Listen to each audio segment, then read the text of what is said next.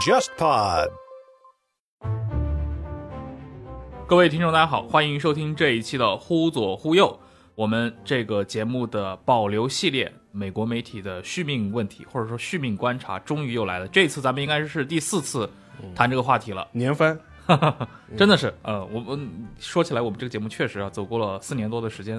啊，每年都会聊这么一次，所以今天又是我们和固定的，对吧？两位嘉宾杨一和沙青青老师一起来谈一谈。当然，我们今天四谈美国媒体的这个续命问题，有一个直接的原因啊，就是在二二年的九月份，杨一作为我的合伙人，他在整个中国风控疫情风控期间，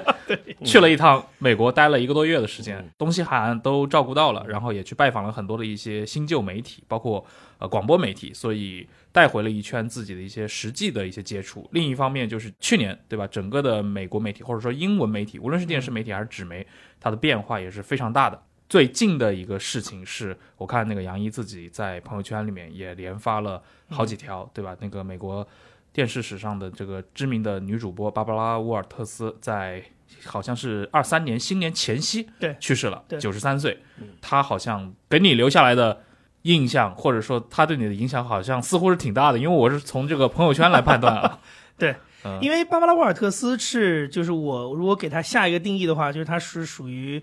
这个美国电视新闻史上就是有历史地位的人，嗯就是知名的女主播跟女记者，或者说知名主播吧，很多，但是能有历史地位的人，嗯，没几个。然后呢，她也是有 legacy 的，就是有这叫什么遗产，遗产遗产对，有自己的遗产的。所以呢，就我那天发的那个朋友圈，就是他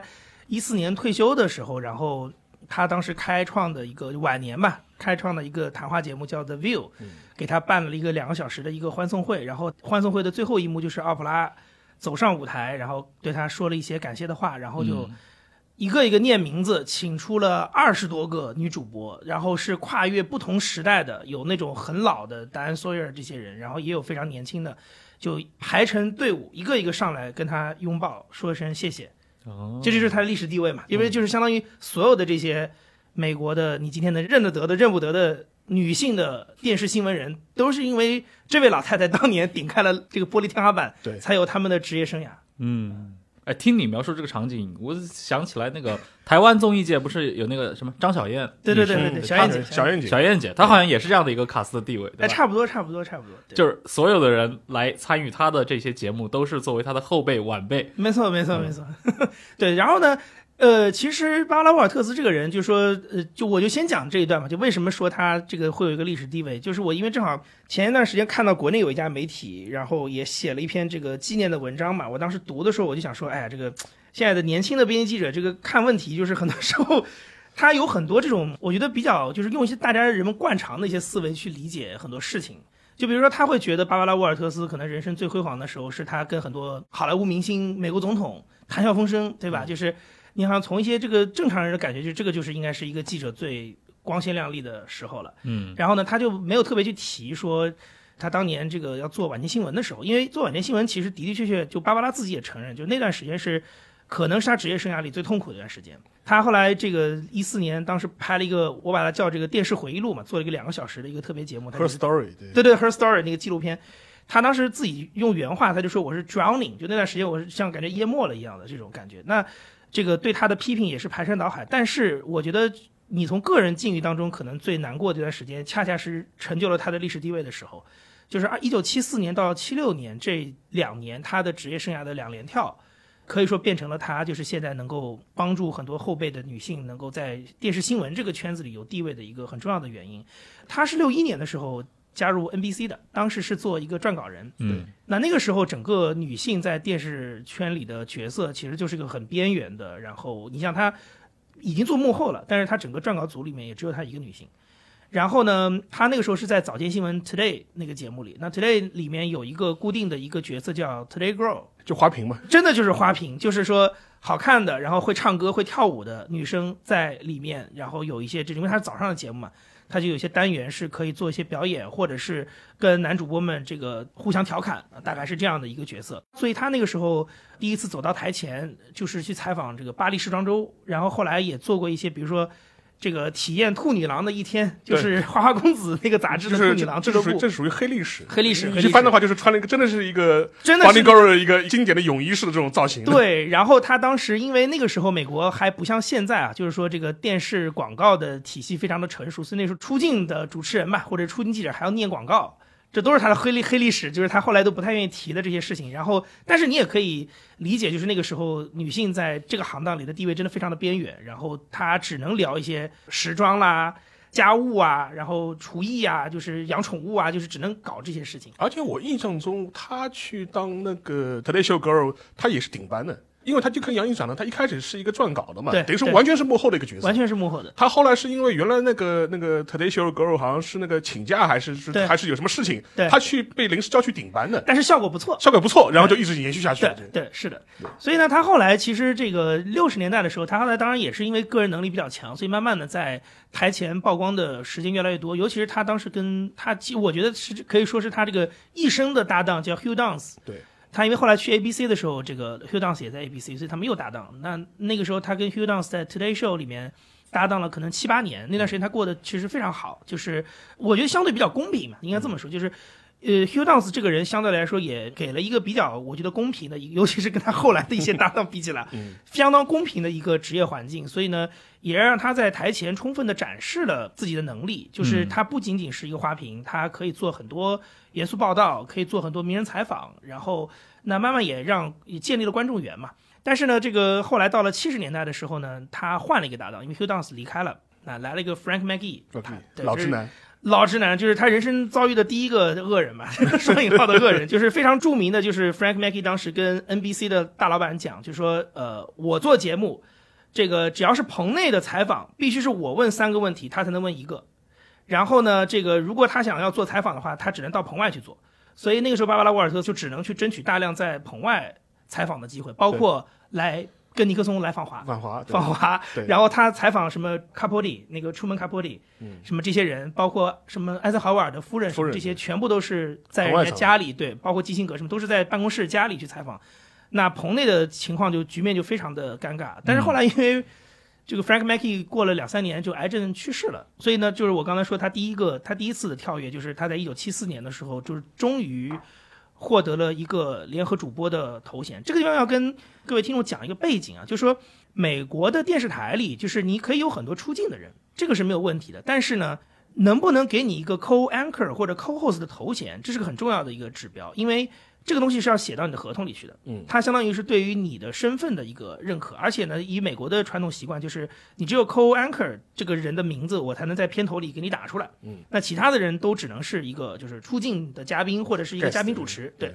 所以呢，这个他是到一九七四年，你想从六一年啊到七四年，已经十几年过去了，他才正儿八经的有了一个 co-host 的头衔，然后等于说就是他第一次被写到历史里面，相当于是这个就是一个女性在美国主流电视网的一档新闻节目里有了一个 co-host 的 title。那有一个历史背景，我觉得在那个时这个时候可以跟大家讲，因为呃，为什么后来呃，尤其是很多这种我们叫 baby boomer，就是婴儿潮时代出生的这些女性，包括奥普拉，包括 Katie Couric 这些人，她对于这个芭芭拉·沃尔特斯评价非常高，是因为整个六十年代中后期，我们也知道那个整个也是一个我觉得在。对吧？就全球的这个社会运动上都是一个风起云涌的时代，那当然包括了这个民权运动，也包括了妇女解放，就是所谓第二次性别解放浪潮。那那个时候其实因为有了电视的出现，所以电视上有好几个这样指标性的事情，其实的的确确是深刻的影响了这么一批在二战之后出生的女性。阿巴拉·沃尔特斯，当然她作为一个真实的人，她的职业地位的提升是一个。另外还有一个，其实是一九七零年的时候，呃，有一个美国的情景喜剧叫《Mary Tyler Moore Show》开播。然后那个女主角就是 Mary Tyler Moore 这个女主角，她演的这个人也是一个在明尼阿波利斯地方电视台要去申请一个新闻部的制作人的一个岗位，然后是一个将近三十岁还没有结婚的一个女性。然后她那个剧情里你也能看到，就是她刚进办公室的也是被很多老男人就是 鄙视，就是那种你来干嘛那种感觉。所以呢，我觉得这些人不管是虚构还是非虚构的这些女性角色，在电视里频频出现，其实的的确确是给这群那个时候，你想五几年出生嘛，在七零年的时候正好是上高中，对吧？中学的这群女生提供了一个很好的一个人生指引，就是啊，原来我也可以做这个事儿，或者说我也可以向往一下这样的工作。所以等到他后来再去选择自己职业道路的时候，这个东西就变成他的一个可能性了。但是你想刚才我讲的 Frank Maggie 的这种这种冲突，你就知道真的在当时去争取这个权利，其实还是很痛苦的。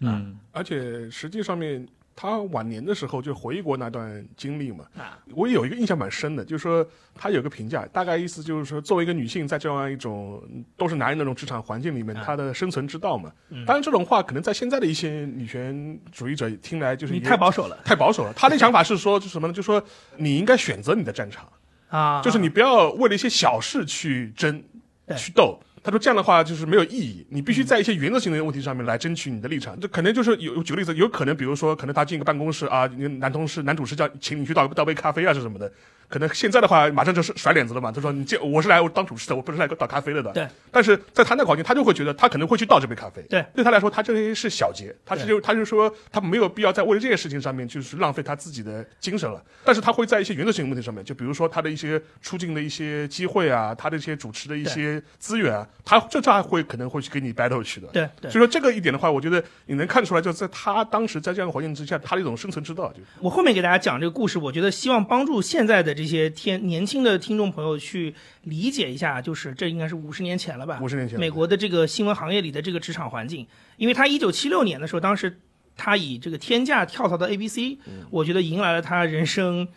当然了，你现在看来是辉煌的，创创造这个历史地位的时刻，但是对他来讲，我觉得绝对是一个灾难的时刻。就是先说这个背景啊，就是，呃，他当时成了这个 Today Show 的联合主播这个头衔拿到了以后，那肯定更多人注意到他嘛。那么呢，七五年的时候，当时就开始有，就是他的经纪公司就开始去谈这个事情，就是说，第一是 NBC 要续约，那他自己在回忆录有提过这个事，就是他其实是个比较保守的，刚才讲到，就是可能比较保守选择的人，他不是那么的，就是开创性吧。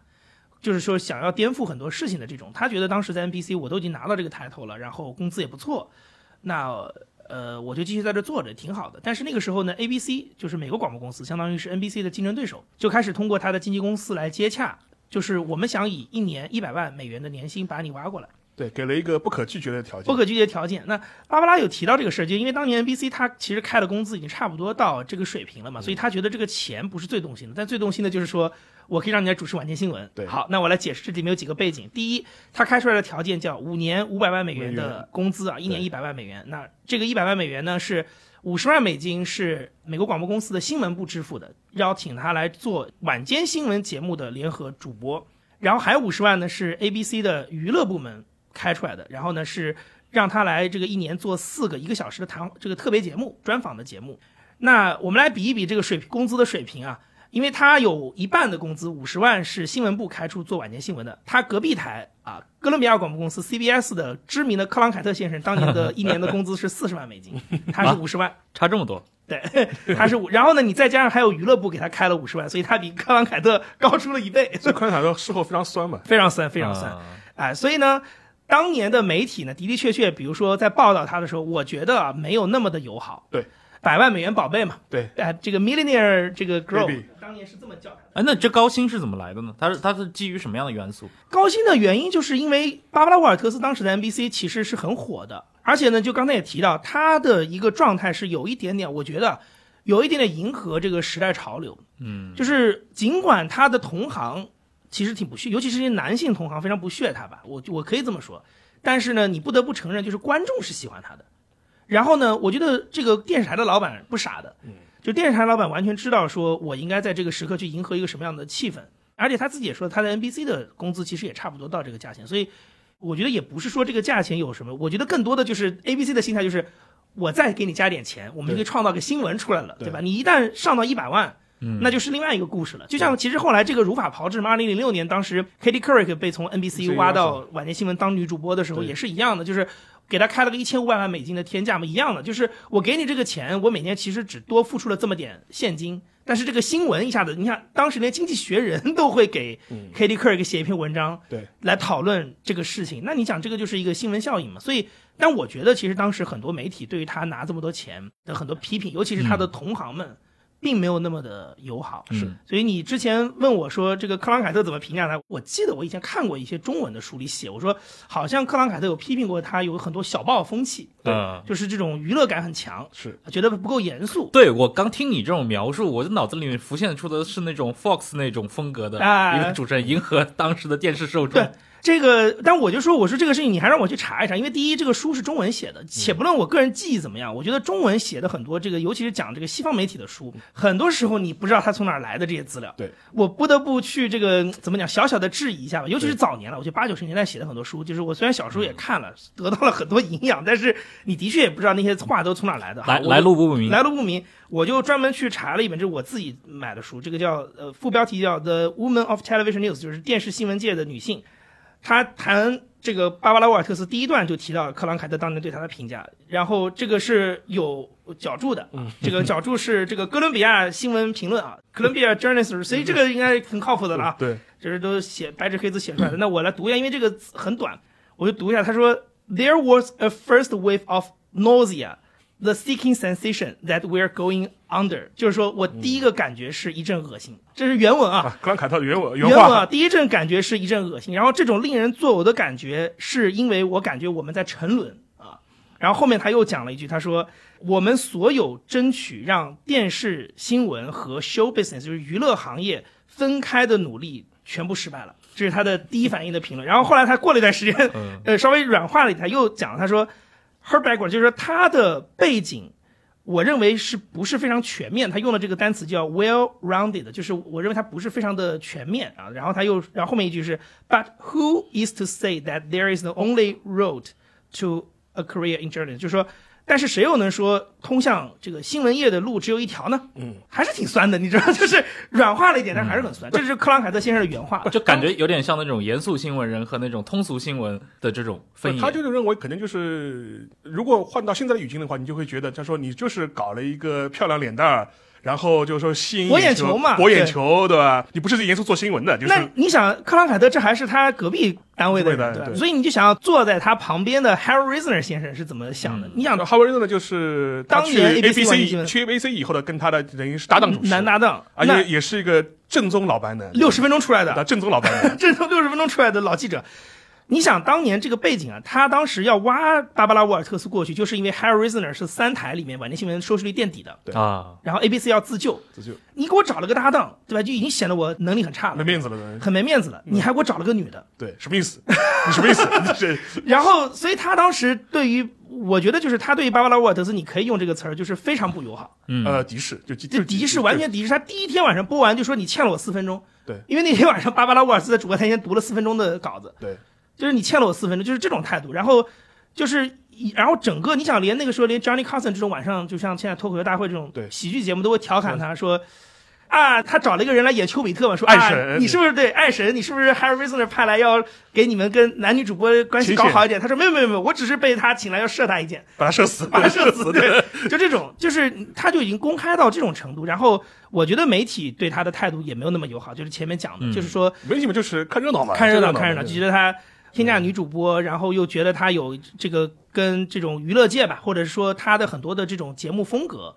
不像当时的传传统统新闻人那样，，对。就是当然，我我当然我觉得他日后的很多风格确确实也有这趋向，我们后面可以再聊。我们后面可以再聊，就是说我，但是我觉得当时你可以，我我现在特别想让我们的听众感受到的一件事情是什么呢？就是说，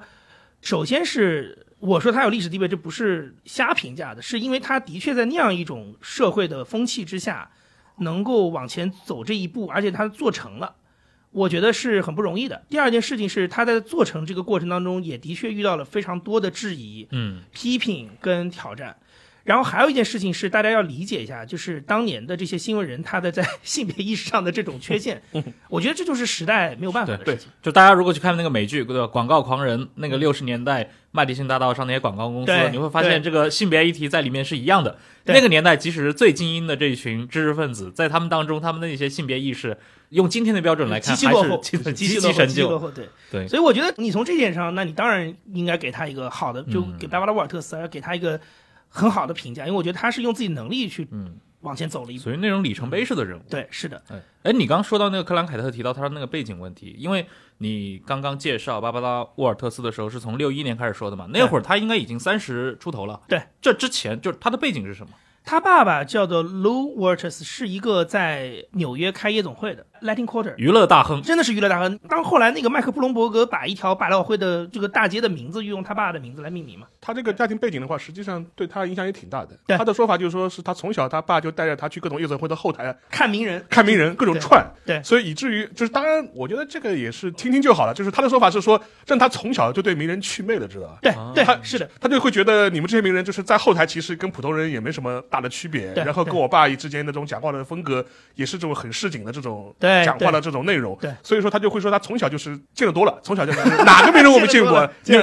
纽约波士顿哪个名人我没见过的，啊，就就基本上对对对对这种状态是。这种。听起来真的很像那种爽文啊，就是黑道千金来勇闯新闻业。但是他的问题是什么？就是说是虽然他父亲在三十年代、四十年代的时候很红火嘛，就开夜总会啊什么的，但是他的家道等于是有呃中落，可以想象嘛，开运动会肯定跟这种吃喝嫖赌的事情嗯混在一起的嘛。嗯嗯他父亲的也是一个蛮喜欢赌的人，对，他父亲几乎把他所有产业全部输光了，嗯全部输光了。嗯嗯所以说他的成长背景，他一直有这样一个意识是什么呢？他觉得他很担心他自己要独立支撑这全全家的这种生活。哦，因为他要也，他的姐姐是一个智力先天缺陷，对他姐姐，反正就是有点像唐唐氏的那种唐氏这种感觉对感觉，然后就说是，他就很担心，他说将来我要必须要养活我爸妈，要养活我姐姐。对后来也的确是这样子，对也的确是这样子，所以说他等于是一直要独立女性。独立女性，要支撑整个家，就是赚钱养家，就是这样一种状态。对，所以说这可能也导致了他很多后面的一些在他在职业上面的一种态度啊，或者这种奋斗的这种方式。因为他最早的时候进那个 NBC 之前的话，他最早的时候他是报一个速记班、嗯 学秘书这种东西的。对对对他认为就是说是他觉得他很早就要有这种养家糊口的这种意识。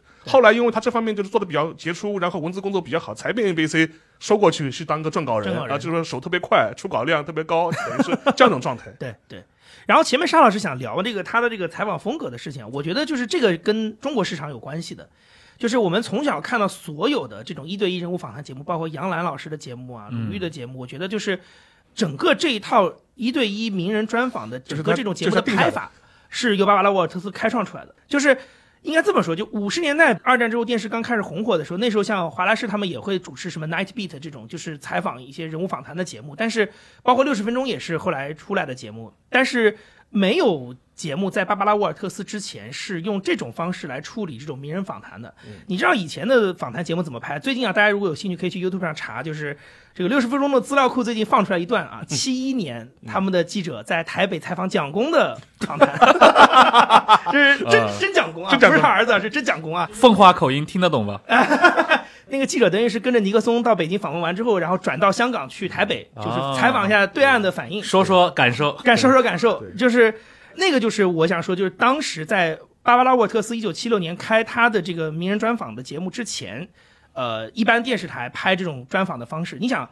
我们如果采访蒋公，我给他五个小时都没问题吧，对吧？当年那个周玉蔻小姐采访这个张学良，不就拍了个五个小时的纪录片吗？对世纪行过。所以，但是你看他六十分钟里是什么样子？就是蒋公在里面出现的时间可能总长不超过三分钟。嗯，那个时候电视的拍法就是，你再大的腕儿，我也不会给你整个版面，我也不会展现你的个人生活，你就是我一个新闻话题当中的其中一个哎，但这个算专访吗？这个应该不算专访，这就是新闻片嘛。对啊，所以我想说的意思就是，他以前的我们所谓最接近专访的他，已经就是这个样子。啊，就原来没有那那一套什么什么一个小时一个小时、半个小时这种。对，给到某一个大人物的没有整个的专访。对的，然后呢，他在七六年，当时我不是说嘛，就是他在新闻台上，其实主播台上其实做的蛮痛苦的。对。但是呢，因为他还有另外五十万是娱乐部门给的，就是让他一年做四个特别节目。那他的特别节目上来第一期七六年年底就是采访几个人，芭芭拉·史翠珊，然后还有这个吉米·卡特，当时刚当选的吉米·卡特。对。那他整个这个人物的专访的这个拍法，就是大家后来看到的这套东西了。就是说我采访，比如说一个总统，我当然也会问你一些很严肃的话题，但首先我的节目的重点是放在你这个人身上。对，我不是在讨论一个话题或者是一个新闻议题，是我关心的就是你这个人。嗯第二件事情是。我大量的采访的内容当然也可以很硬，但是我会展现你很多个人生活的东西。比如说那时候采访卡特，他就是拉上卡特的夫人一起来聊，呃，是在卡特家里对，坐在沙发上，坐到沙发上面，的那种而且当时卡特也不是穿了西装打呃领带，穿了个夹克衫，穿了个夹克衫，他夫人穿了个连衣裙，对就就是坐在那地方就开始聊了，就是就感觉跟是朋友家做客这种感觉。没，错。然后呢，接下来一点呢，就是说，我会通过各种各样的电视语言去展现你更像人的那个状态。嗯，比如说你可以跳个舞啊，唱个歌啊。像他跟那个里根，就是开车敞篷车出去兜兜风嘛。对，就是我不是把你当成一个我要问你几个问题，你得给我个答案这种状态，而是我关心你这个人，我展现你这个人真实的面貌。而且还有，我印象中是七七年的时候，他采访那个卡斯特罗。对，然后跟他在一个快艇上开到猪湾上去。据他说，他跟卡斯特罗前前后后待了一个礼拜的时对间。对，而且他说他这是他花了最长时间做的一次专访，而且他呃后面他就跟卡斯罗就聊的也非常深入嘛，而且后来就先是开一辆快艇到猪湾去的，然后问他当时猪湾事件前后的 这种心理感受对的。，我觉得要提醒听众注意的事情就是说，这一套拍法现在在十三幺这些节目里，你觉得司空见惯，但是这在一九七六年，这就是电视史上史无前例的一种拍法。嗯，就在他之前，没有人这么样去对待这种类型的访问或者是访谈节目吧，没有人用这个方法去处理。所以呢，那你今天我说为什么说它跟中国是有关系的？就是你后来看到的，比如水清宇老师的节目啊等等，嗯，所有的这些东东西，对他怎么拍，为什么是这么做人物访谈的，为什么是这么个拍法的，都是从那儿学来的。对，就是你早年是孙医生写过的嘛，他们当时要去找这个美国站的记者去美国那边录电视的带子回来，然后去一帧一帧的去拉片去学。对，所以你今天看到这些司空见惯的东西，你觉得人物专访不就是这个样子吗？不是的，这都是人家巴老太太和他的制作团队开发出来的。对对，嗯，有享有知识产权。哎，嗯，对。哎，那除了刚你说到的这种节目制作的这些风格，尤其这种专访的形制，因为前面也提到了，就是芭芭拉·沃尔特斯他的那种主持风格，其实让当时的那些严肃，包括像克朗凯特这样的一些，可以视为那个年代的一些时代性的明星主持，对吧？嗯看不惯。对能具体聊这方面，就是他们的这个采访风格跟之前，尤其比如说，我如果我们跨媒介啊，跟啊当时的那种，比如说纸媒《纽约时报》做一个采访相比起来，它这个内容方面上有没有一些标志性的差异？我觉得其实当时芭芭拉·沃尔特斯做节目，它有一点是我认为是最大的特点，尤其是你要说跨媒介的话，就是它充分抓住了电视这个媒介的对特点。就电视这个媒介最大的特点就是，我的采访并不是通过问问题，你回答一个问题有镜来头语言在里面呈现，对，它有镜头语言。然后我哪怕不说话，我就是跟你走一走，我跟你，比如说他去采访一些娱乐大亨，我们家里面弹个琴。或者是他采访那个 Dolly Parton 那个著名的乡村歌手，你抱个吉他在这边，他最后两个人一起唱嘛。对，就是我这些东西都能够展现一个人的面貌跟气质，我不需要你回答什么问题。对，他充分的抓到了电视的这个特点，而且还有一个还有一个点是，电视的观众需要娱乐性。嗯，而且还有一点，你可以做比较嘛，就是他之前还在 NBC 的时候，他采访过那基辛格嘛，啊，对对对对他，是个朋友采访，去基辛格的那个办公室采访。对，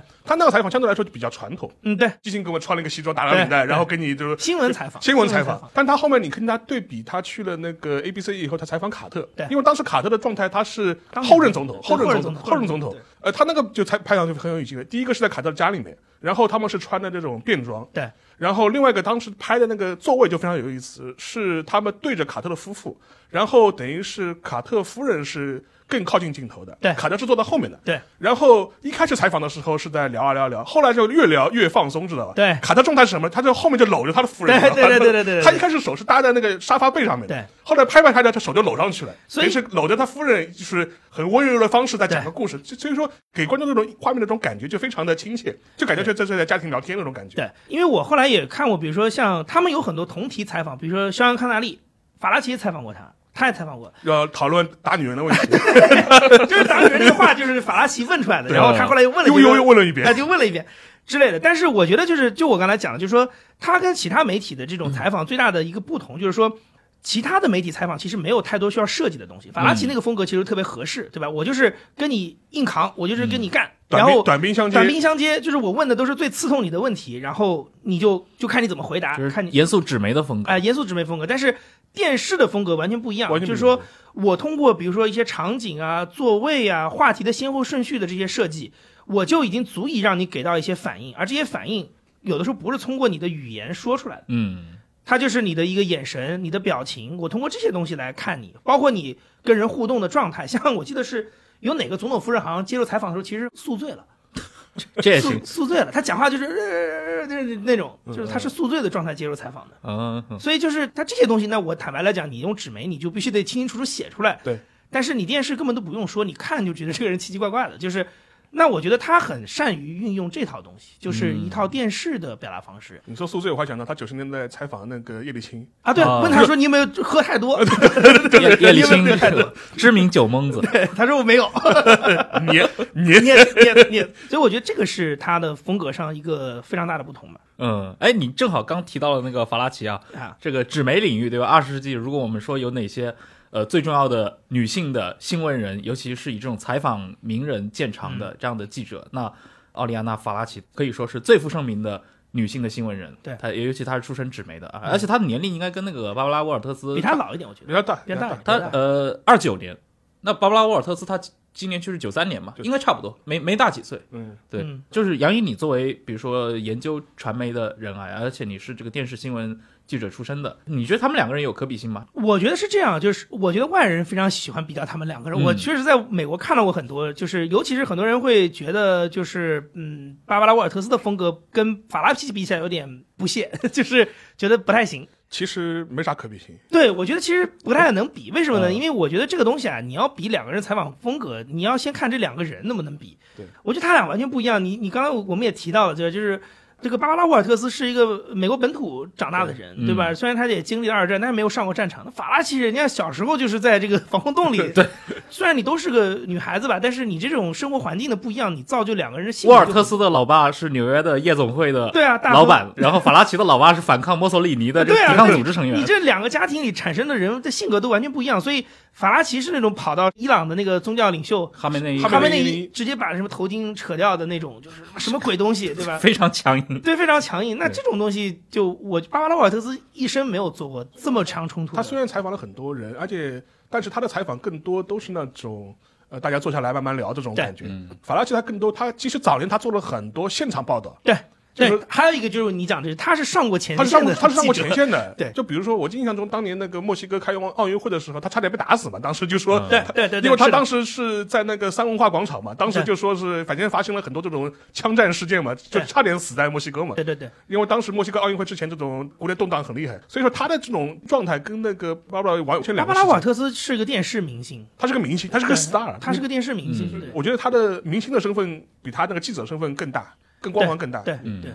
但但但两个人是受到的那种外界的敌意好像是很类似的，但这方面可能法拉奇受到的更多一点啊。我因为我看到很多人的采访里面会，就是那一代的很多人 会说法拉奇这个人卑鄙凶狠，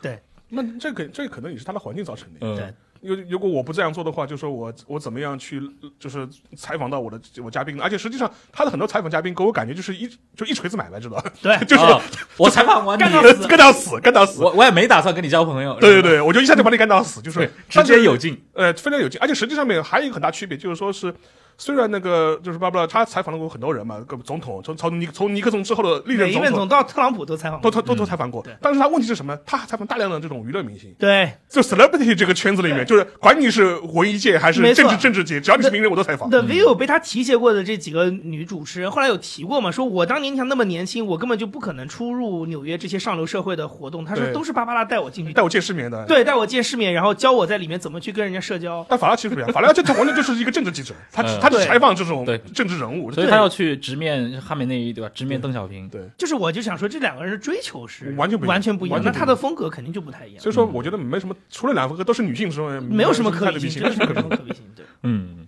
这是一件对吧？就是芭芭拉·沃尔特斯的去世是一件那个，我看最近一个月对吧？对杨一在你的生活当中，对你还是一个蛮重要的一个新闻啊。他由此带来的啊，因为我们看到二零二二年，因为最近其实十年来嘛，嗯，呃，其实名人世界，因为大部分名人都是成名于那个战后五六十年代，所以到了二十年代以来，就是我们这个二十一世纪二十年代以来，有大量的名人去世啊。我不知道这个二二年对你来说，你觉得是一个新闻人或者媒体圈大量名人离去的一个年代吗？我觉得其实像巴巴拉瓦尔特斯离去，对我来讲，我觉得他有一个，如果你要真的说是什么划时代的东西的话，我觉得他有一个事情是，就刚才我们聊到的这套，就是说他当年在七八十年代那个时候，把一些呃所谓的不管是华盛顿政治圈的名人，还是一些好莱坞的明星，把他带到电视机的镜头前去。跟他们深入的交谈，展现他们的这种个人风格的东西，就你跟你的观众的交流，不再是一个作品，或者是不再是你在这些政治圈里的活动或者是演讲，而是说我把你当成个人去展现。那基本上我觉得，你从人物访谈的角度，这种访谈里面的这一块的特点，我觉得基本上，我觉得如果它是一种象征性的话，那就随着这个老太太的离去，差不多已经不需要了。就是人物访谈有很多的可能带给大家的东西，比如它新闻性的那一块，我觉得会一直在的。在今天这样一个时候，虽然社交媒体这么发达，但是你还是需要让一些媒体人出来去问这些人一些敏感的对问题，你要给我一些这个答案。就这一方面，我觉得没有变。而且，这个芭芭拉沃尔特九七年当时他人生相当于是单场采访的收视率最高的记录，就是采访莱文斯基嘛，那就是一个不是个名人采访，那就是非常扎实的一个。对于当年整个这个事情的一个两个小时的一个回顾、复盘、复盘，对，所以那个就是一个非常扎实的新闻采访，他问了很多让对方很棘手的问题。但是我觉得这一块特性不会变。然后我还有一个，我有一个比较新的证据，就是二一年当时奥普拉采访哈利王子他们夫妇嘛，嗯，对，你就会发现就是这样。以前如果是奥普拉采访这些名人的时候，他也会有很多互动的，尤其是如果是不是在棚内啊。但是你看那两个小时的特别节目里面，基本上都是让他们在回应问题。或者是讲一些大家不知道的事情，而不是说我去展示你们两个这个，对吧？离开了皇室的好莱坞生活过得开不开心啊？然后这个你们每天都在干嘛？就他不会去搞这些事情，他就是一个比较新闻性的采访，所以他才能爆出那么多料来嘛。那我就觉得这一块基本上会留下来的。但是我前面讲的就是说那种比较展现一个名人平民化一点的，像个人一样的这些东西，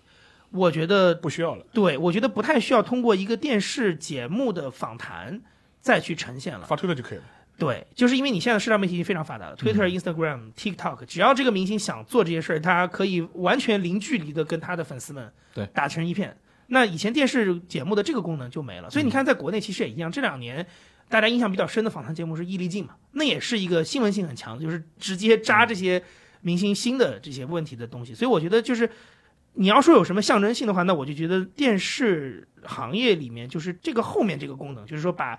高高在上的人拉成一个普通人的这个面，我觉得已经不太需要它了，不太像他做这个事情。因为其实大家可以去翻他八十年代的时候很多采访，印象最深的是他采访里根。啊。哦，那个采访你看上去还是非常厉害的，就说是当时里根自己开了一辆车嘛，开辆敞篷，开辆吉普车，是德州人对吧？德州人，德州人，就开开开辆吉普车，然后带他去兜风，然后牛仔打扮，戴了个帽子，戴了个帽子，戴了个 牛仔帽，然后就是副驾上坐的是 Barbara，然后是背后还有一条狗。啊，对对 对，背后背后一条还有狗，然后然后两两个人就一边开一边聊，就是讲这些故事啊什么的，对，就非常展现出他自己作为一个总统，他自己非常潇洒的这样一个美国牛仔的这样一种形象嘛。对，但是这种东西，我觉得最近这十年吧，其实很多时候他不需要一个媒体在帮他展现，对了，他自己发个推特、发个 ins 就就可以了。哎，你看我们的特朗普老师就把这个展现到极致了。我不自己发，我自己拍一个。我甚至我都不用说我个人的一面了，我连证件都可以在推特上发，我都不需要媒体来采访。对，所以说我觉得从这一块来说，确实是去掉了。然后前面我想补充一点，就是说是我们前面你你拿法拉奇跟他做比较嘛，我们觉得可能两个人除了都是女性之外，没什么太大可比性。我觉得倒是有一个人是比较有可比性的，就是就是拉力 king。嗯。啊，对，Larry King，拉 Larry King 他做访谈，就是然后我看那个呃 Barbara 他自己也比较过他自己跟那个 Larry King 的区别，嗯，然后他的区别就是说，他说 Larry King 他说他非常强调这种访谈时候的这种即时的反应，对，所以说他说，因为他是广播出身，对，Larry King 是做广播出来，所以说 Larry King 他说他做很多就人物访谈的时候，他不太会做特别多的功课，对对对对对对对，而且他自己也不会演这一点，他说我我不想就是说是给我很多这种先入为主的这种刻板意见，对，就是说我会保持一个 open mind 去采访他，对。但是那个 Barber 是完全是相反的，对，他是做很多功课，他是做很多很多功课，而且他那个纪录片专门有讲到一点，我很吃惊。做卡片，问题卡，他不只是做那个提问卡片，他会调整那个提问的顺序，对。哪个问题他在什么地方抛出来，他认为更合适？对，他会不断打乱自己的那个顺序。对，我觉得这个事情真的很牛逼，就是，而且他会做非常强的这种资料的这种收集，就把他这种，而且你要再想想，现在不是互联网时代啊，就当年不是互联网时代，就说 你要找这种没这么容易，找资料没这么容易的，就是就可能你需要有个团队帮你去做这种资料收集，做某一个名人在什么一个场合随口说了一句话，你把它挖挖出来，对，然后当场抛抛给他。所以说很多人当时就会觉得，哦，就说你做了好多后功课，后默可能就后默可做的很厉害。然后他说这是他的风格，对，就说他有的时候他会在采访一个人之前，把他的这种身世啊、背景啊、什么时候讲过什么话，就是刨得一干二净。对，然后这样的话，他做这个专访，他才心里有底。对，所以他的风格跟 Larry King 的完全是两两个两种风格。对。然后你像你像，其实那你刚才提到说他是因为他是在美国是十二月三十号去世的嘛，你就后面看吧，基本上从三十号当天晚上开始到。什么一月一号、二号、三号，就是一波又一波，一波又一波。美国所有的这些新闻节目，尤其是女主播，对基本上都会提她，而做一些特别的单元去去纪念她什么。就是我觉得基本上她对于这一代人就是影响还是非常非常深的，就是所有的这些人其实对她心中都是有一种感谢吧，不管认不认识她。但是有一点的话，她作为她的采访风格的话，就说也是回应一下之前的克朗凯特的他啊的批评的。他总体来说娱乐性确实比较好，当然，电视需要综艺感综哎艺感很强的。我我觉得这个事情可以插出去说，因为克朗凯特的接班人丹拉斯也是个很强的娱乐性的人。啊，后院篱笆嘛，就是说我们做的新闻应该是后院篱笆里面，就是、嗯呃美国人，你像美国人住的那种房子，对吧？就是应该是那些家庭主妇们在后院篱笆里会聊的问题嘛。就是然后你看丹拉瑟他做节目，就是他做采访就很强调冲突感，他就很像个秀，秀对就是我们俩一定要有一些这种短短兵相接、一刀一刀的这种有来有往的这种冲突才好看。对，那也因为他这么好胜心这么强，所以后来才出了那个不实的那个事情嘛，对吧？因为那个料很猛，就说他当年逃兵役嘛，对，就是翻了一个职业生涯的大跟头。但是 对，但是我觉得这个事情怎么讲呢？就是说，你要是回顾历史来看，就是我觉得战后的美国电视，它作为一个新兴媒介，这样慢慢慢慢慢慢起来，但是它其实在，尤其是在新闻领域，还是深受传统报纸的影响的。嗯，然后这个影影响可能一直蔓延到七十年代。对，但是随着我觉得是新一代的人对出现，就是说这些人他没有在二战之前参与过新闻界，然后呢，他就是完全看着这个电视长大的长大的，然后呢，他对于这个新闻业这件事情的包袱也没有老一辈那么重。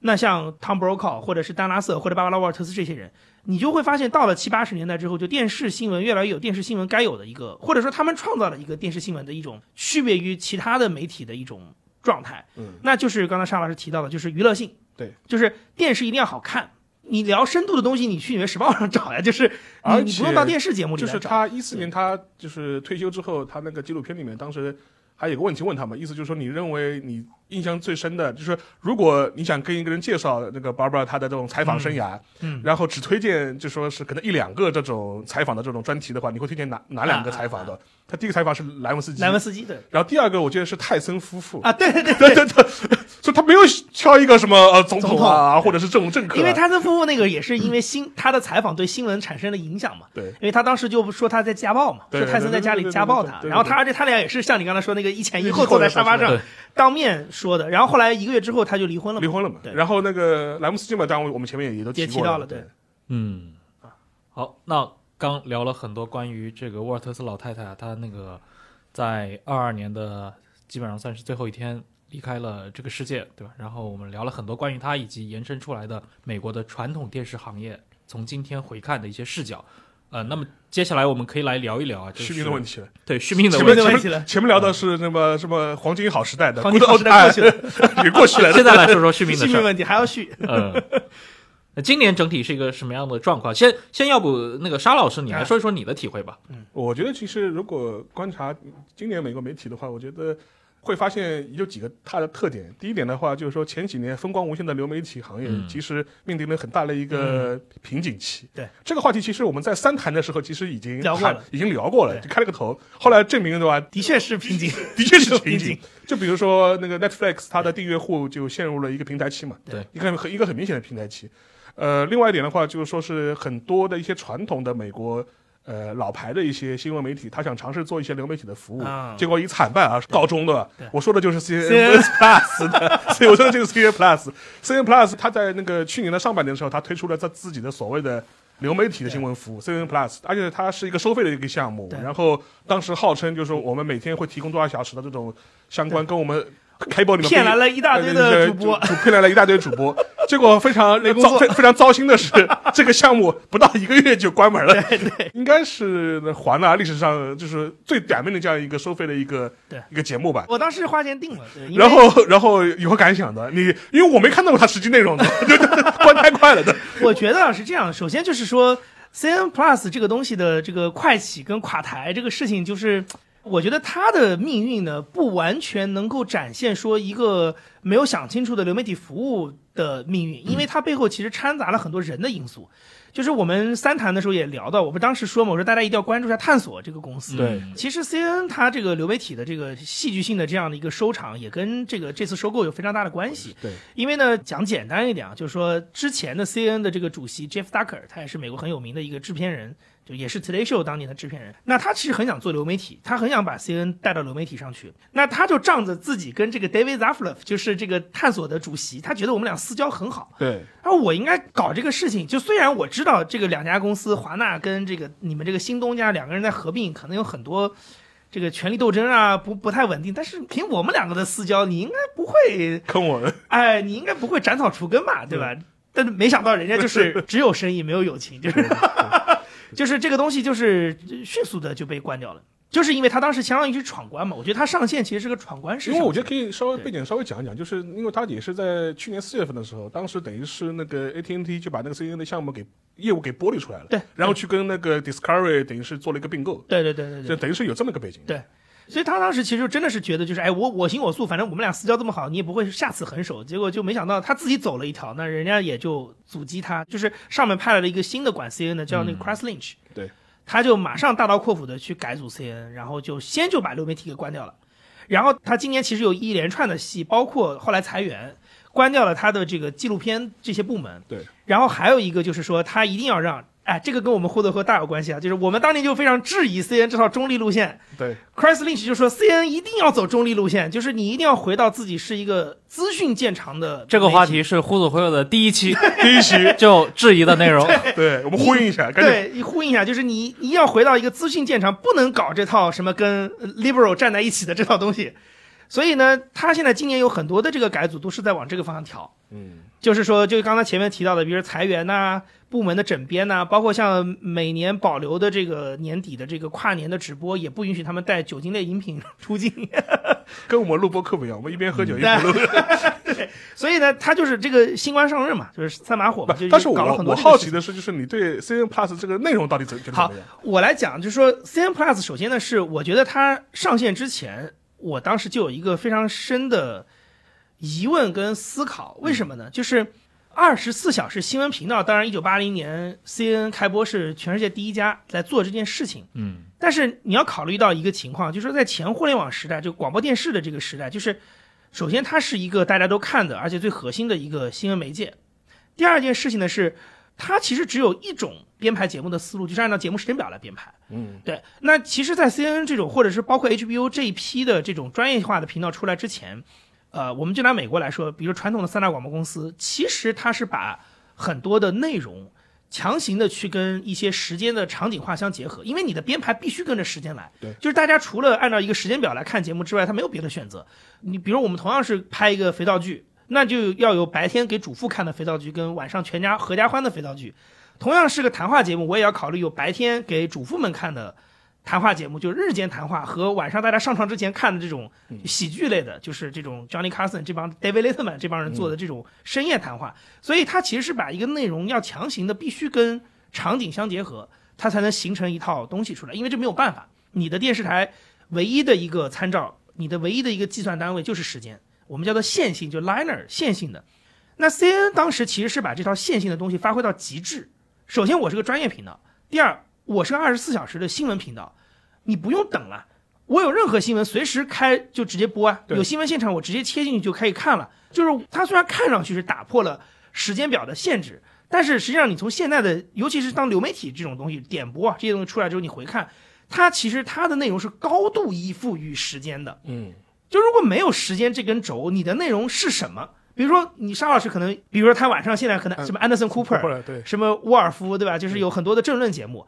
这些节目存在的意义，除了是晚上大家可以陪伴一起骂骂川普之外，那除了这个时间场景的以外，你这个东西，你这个内容存在的其他的价值是什么？嗯，嗯，你懂我意思吗？就是你就是为了填充晚上这个时段才有这个内容出现的。然后你原来开播的时候就是为了要填充二十四小时的新闻，然后你才不停的在播新闻。那问题是现在可以不按照这个方法去看电视了，大家可以按照自己的时间看电视的时候，那我们就要问一个问题，就是那你这些节目的价值是什么？就是我真的有可能需要随时随地看个新闻吗？嗯，对吧？就是会有这个问题，所以我觉得在流媒体出来之前，我对这个问题就是打了一个大大的问号，就是说，那你做流媒体，我相对来说，我觉得那肯定还是看电视方便嘛，好歹几个跟我立场相同的人，晚上我当个背景音在那骂川普，我还挺开心的，对吧？嗯就是至少是这个点。那然后你看它流媒体上线之后，我看的情况就是，首先，它的确就是在削减很多这种我们叫线性的大板块直播的内容，因为这个东西就没有场景了。对。然后呢，他就强行的把很多，第一是他把他的所谓的，就是从二二零一三年、一四年那时候拍了纪录片以后，把很多他纪录片片库里的东西翻出来，然后去作为他的一个主打的内容。卖存货，卖存货。嗯。然后还有一个事情呢，就是他请了几个呃华谈笑风生的华莱士的华莱士的儿子。嘛，对。小华 Junior Junior 对小华莱士 Chris Wallace，然后请他来做一个这个人物访谈的节目。被坑了，啊，然后呢，又从 NPR 挖来了一个这个早间新闻的主播叫 Artie Cornish 来来做节目，然后让 Anderson Cooper 也给他做一个这种家长里短的节目，对。对吧？就是他做了很多这种新节目，但是你看他的这些节目也不是这种政论节目，这样就是我可能晚上两三个小时这种骂的，它就是一个节目嘛，所以它其实还是一个单品化的处理。那所以这当中就我觉得啊，就是那一个月吧，就是它算是草草收场，但我觉得其实它可以给全世界的电视新闻同行提出一个问题，就是说，如果未来我们认为它是个流媒体的时代的话，那你过去这一套跟时间强相关的、跟线性编排强相关的这些内容，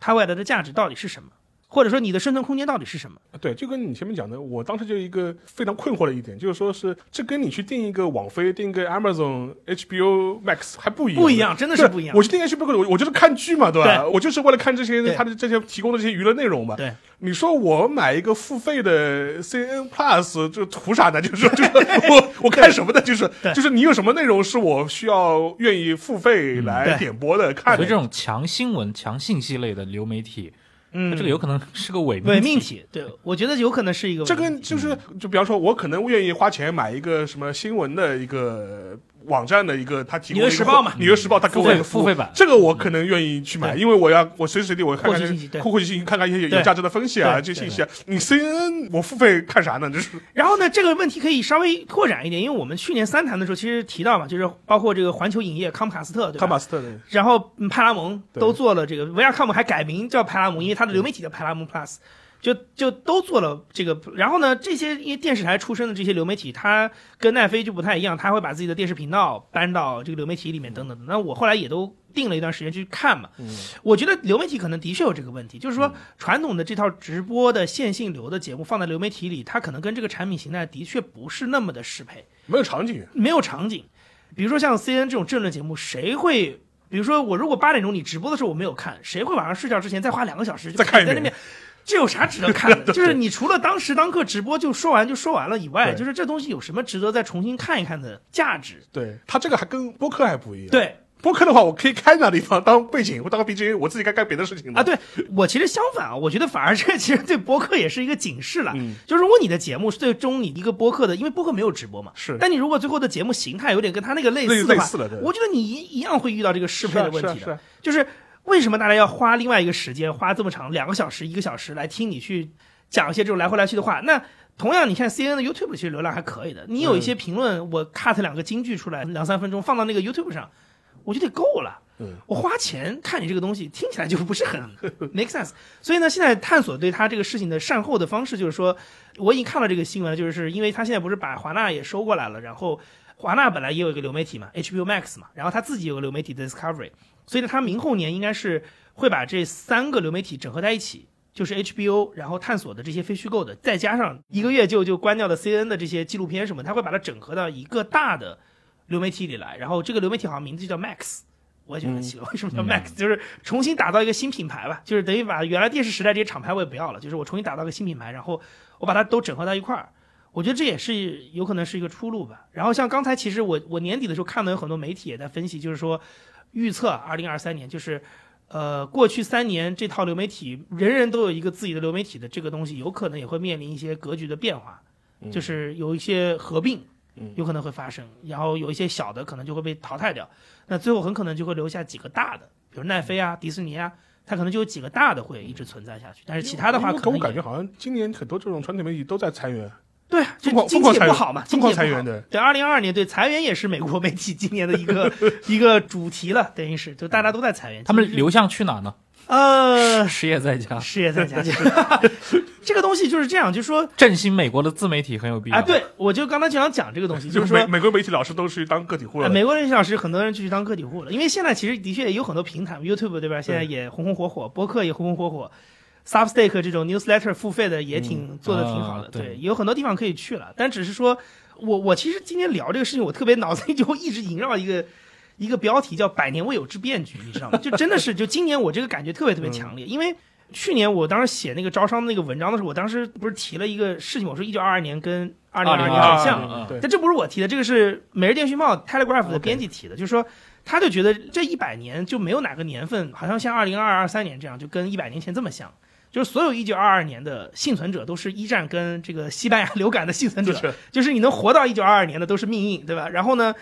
接下来就是说整个二十年代也是这个新的，比如说电影啊、唱片啊、广播啊这种一堆新媒体出来。你看，二三年迪士尼要一百年，二二年 BBC 一百年，嗯华纳兄弟二二三年也是一百年，就一堆的百年企业，就是当年这都是创业公司、新媒体，新媒体、创业公司、新媒体。然后呢，大家因经过了战争，经过了疫情之后，那个时候对于呃娱乐、对于文化、对于这种阿加莎·克里斯蒂的小说，对吧，就有非常多的热情。然后呢，未来的危机大家也无法预知，因为下一场危机是大萧条嘛，对，对，就是也没有办法预知，它不像希特勒，希特勒你还能看着他起来，对吧？就是爱因斯坦还能说我要逃出德国，那大萧条是大家无法预测的事情，对吧？所以就是他觉得就整个一百年前跟一百年后气氛非常非常像。嗯，那我觉得一百年后的气氛实际上是什么呢？就是所有的人都在往数字转。嗯 BBC 去年就是提出来这个数字第一战略嘛，他们的那个总裁甚至年底的时候还口出狂言说，BBC 十年内就会关掉所有的无线电频道，那怎么可能？电视广播。怎么可能？但是就是你能感觉到这种百年未有之变的感觉。英国政府也也不答应啊。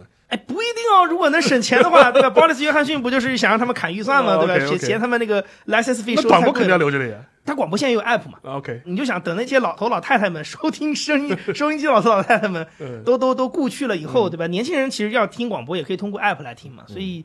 就是你确实觉得，就是二二年好像有这样一个很大的气氛在。那在这样一个变局的时间当中，有很多试错，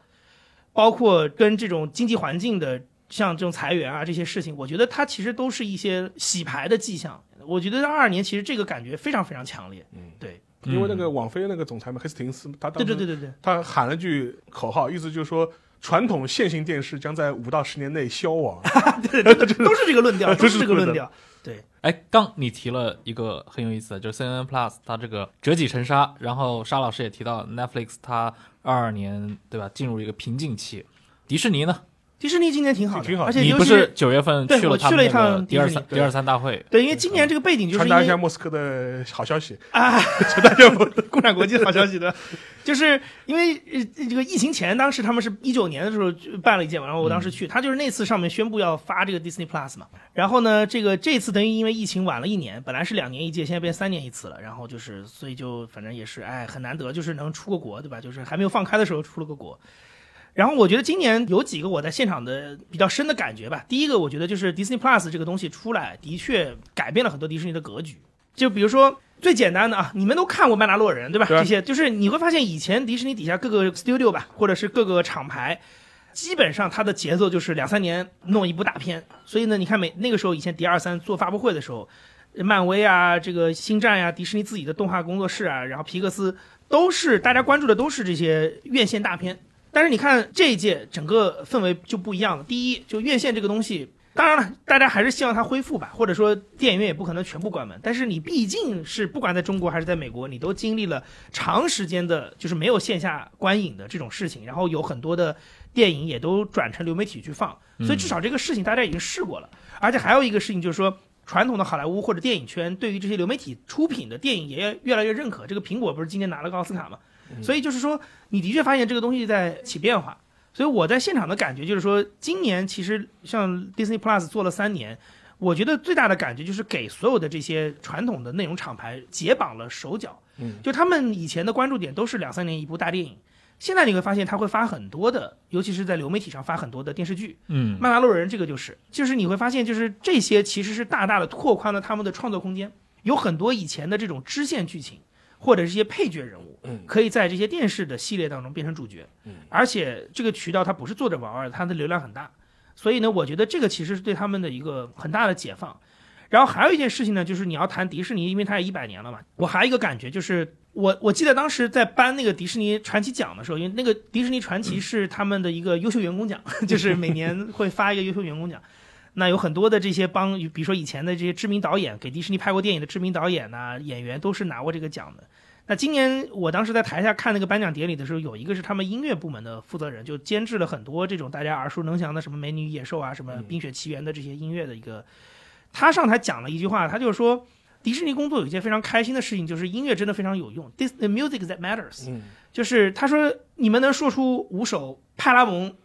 歌曲嘛？对吧？你能说出五首环球影业的歌曲嘛？但是你很容易能说出十首迪士尼音乐。嗯所以呢，你会发现，就是迪士尼它这个公司有一个特点，就是它跟传统电影公司有点不太一样，就是说它不是光看编剧啊、导演呐、这演员这些东西，而是说它有很多的产业上它是做的非常的深的，而且是话语权非常大的，比如说舞台剧、音乐剧，然后这些音乐原声的这种创作上。所以你我在那次的第二三上，我觉得他对这件事情其实发挥的也很大。我印象最深的就是漫威出了个音乐剧片段，嗯，就是他们有一个电视剧里面有一段其实是一个戏中戏了，就是这个呃有一个一家人在这个百老汇看一个以美国队长改编的一个音乐剧的片段，那当时在电影里面可能就一闪而过，就是意思一下，但是他居然真的把这个排出来了。这肯定不是漫威原来的功力，这是迪士尼的功力。就是迪士尼是搞音乐剧、搞这些东西的，他就真的做了一个这样的东西。你会发现，哦，这种规模化的这种大企业，我觉得确实是能让很多东西如虎添翼吧。流媒体这个事情，包括像这种，他在很多，包括你像主题乐园，对吧？就是他们花了这么多时间去几十年去开发这种线下乐园这些东西，那不是说所有的公司你想做万达，对吧？你想做一个乐园能做得起来的，就他能把这些虚拟的东西搬到线下，而且做得很有意思。我觉得这个能力就是你的确发现它很强。然后在现在这样一个，我觉得所谓变局时代里吧，就是说很多原来的高墙，在这个壁垒在逐渐被打通。一个内容 IP 啊这些东西，它需要以各种各样的方式去跟受众接触的时候，那我觉得原来一直在搞这些事情的这种公司，像迪士尼这种类型的公司，它的优势一下子被发挥出来了。因为这一点的话，其实你对照一下其他的一些流媒体公司就特别明显，包括都很单一。我的我想说的，其实其他就很单一，包括网飞，因为实际上面其实。呃，就之前我们在那个边角聊里面之前聊过这个问题，嗯就是总结为什么去年感觉从无论是 Apple TV 还是网飞，好像拍了一大堆啥所谓的这种大制作，对拍的都呃非常拉胯的。对因为其实一个很大的原因就是说，很多人都想复制当年 HBO 拍《全游》的这种对辉煌，对但是给我感觉就是学的没有一个成的。然后这个时候你反过来看迪士尼，就有一个好处什么呢？就是这就显现出了一个百年公司的一个积淀的。我想对我我不知道你的论点是，我接着我想说的事情是，比如说你可能是个八十分的电影，对但我仍然可以在各种其他的方向给你做成一百分。是。你想说的是这个意思？对啊，还有一个问题就是它的一些传统的一些那个 IP 的这种积累，对这个就非常厉害了嘛。这个这个我觉得这比你深造一个 IP 或者是你深熬一个，其实要方便很多。我觉得是这样，就说你花很多的编剧、导演，然后好的演员去拍一部电影，你还是把宝压在了这一个作品本身能不能成。对。但我觉得这种规模化公司的的区别是，就是就是刚才我跟沙老师的这个意思，就是说你也许这个电影搞不好扑街了吧，对，但这个 IP 是可以用其他的方方式式变成一个传奇的，你懂我意思？就变成一个经典的就没有问题包括像迪士尼，他去年拍了很多一大堆这种星球大战的衍生剧，啊。倒是有拍的烂的，就比如说奥比旺嗯拍的非常烂，但问题是他有拍的非常好的。对，除了曼达洛人之外的话，他去年那个安多安多对就评价就非常好。对，所以对他来说他无所谓，反正我这个星战的 IP 在我手里面，对吧？对我拍五部，对吧？三部是好的，两部是烂的，没错烂就烂呗。但反过来的话，对于那个呃，比如说 HBO 也好，还是对于那个网飞也好，他如果是选了一个全新的一个 IP，我第一个作品拍烂了，那这个 IP 就烂掉就没了这个 IP 就没了，这 IP 就没了，就是没。错没错。所以这个是一个很不一样。那这个时候你也反映出那个迪士尼的优势在什么地方体现。所以我我我就觉得流媒体对他来讲，就是说给他增加了一个非常大的一个舞台，就是他让很多以前只能通过两三年做一部电影的方法，能够不断的被消费的这些内容。它的产量一下子变得更快，然后呢，你有更多的试错的可能性，就是刚才沙老师举的这个例子，对吧？你有些衍生剧拍的不行，但有些好，这样的话，其实你也摊薄了大电影的压力。对，就大电影有些扑街也没问题，因为我的衍生剧拍的好。对，那就你就发现，我这个确实就是它的厉害的地方就展现出来了。对对，从这个角度看，这个迪士尼跟苹果真的有点像啊，就是它的很多优势，其实外界就是一看也知道，但是根本无学不来对，没没法学，没法学，没法学，真的是没法学。对，哎，关于迪士尼有一个问题，我很想问一下，就是二二年年底的时候，那个艾格回炉，对对，波波艾格他回到迪士尼，嗯，为什么？我觉得艾格这个事情的确是出乎很多人意料之外，因为他当时非常突然，是在感恩节前的一个晚上，嗯星期天的晚上，然后突然宣布了这个事情，而且。据我所知，是很多内部人，包括美国媒体，后来有很多人出来爆料，因为《纽约时报》他们都写过这个特稿。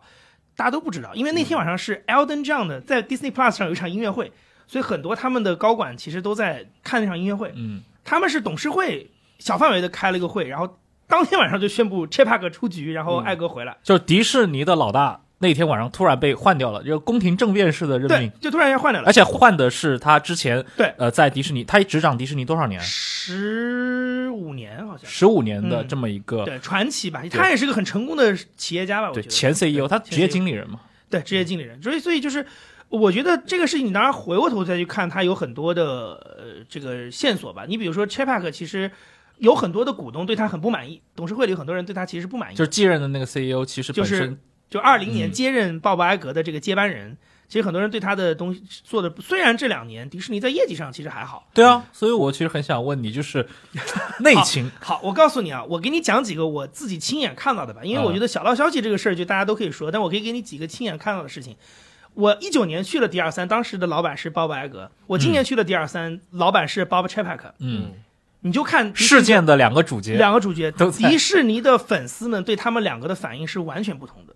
迪士尼的粉丝觉得艾格是自己人，艾格一上场，大家尖叫、鼓掌伟大领袖，伟大领袖袖出来了呃对，，Bob Chapek 的掌声就一点点。就职业经理人。我觉得粉丝们是不太认可他的。对，然后呢，我自己还有另外一个感觉啊，就是我没有跟任何人去问或者求证这个事，但是我自己的感受，比如说。他这两年的确花了很多心思在做流媒体的业务拓展这件事情上，但是坦白来讲，就是他做这件事情的过程当中，其实也伤害到了很多人。嗯，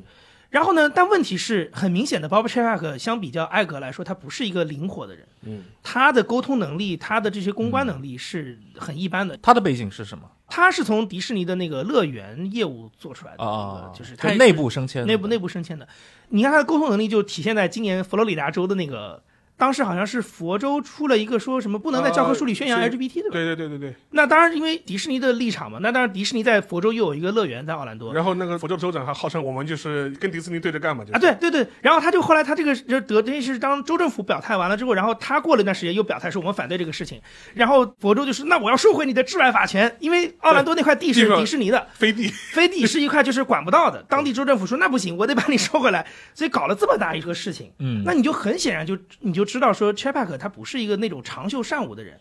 但是你看艾格就不一样，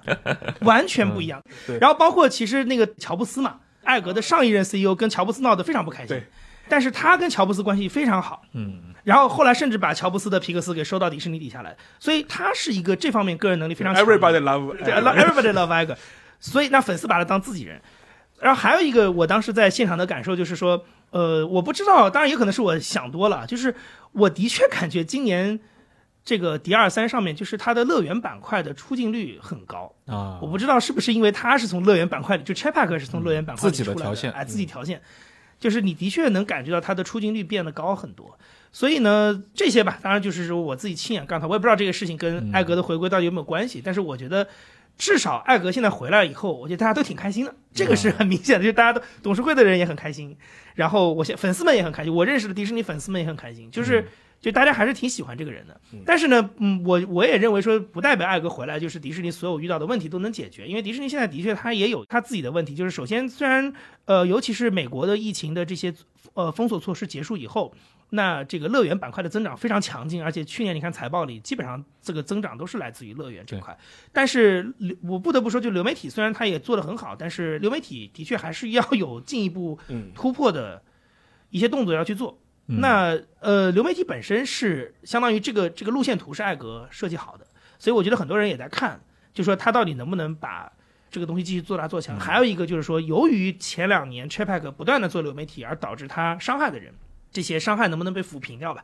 啊，我觉得这个其实是大家想观望艾格，看看他回来之后能不能解决的问题。嗯，对，对艾格这种功成名就的人，对吧？其实重出江湖一直是一个就风险很高的事情。是的，这这个我觉得是是一个更大的问题，就是说你不能没有接班人，对吧？就是你老是说没有问题，我就找这个特别能的人来，但艾格也不不可能永生啊，就是你总要找一个能力更强的人哎呀，这个嘛可以续命嘛。可以可以参照一下那个舒尔茨同志嘛，人家三进宫了，人家人家三进宫，星巴克，星巴克对，嗯。嗯，那说完这个美国的这个电视流媒体其实我们这个系列观察美国的这个媒体续命问题，对吧？电视是一块，然后整个的这个视频流媒体是一块，嗯，那么传统的这个纸媒，尤其大的纸媒，对吧？嗯。我觉得标杆性的企业就是《纽约时报》，它的数字化转型，其实我们应该是从第一期到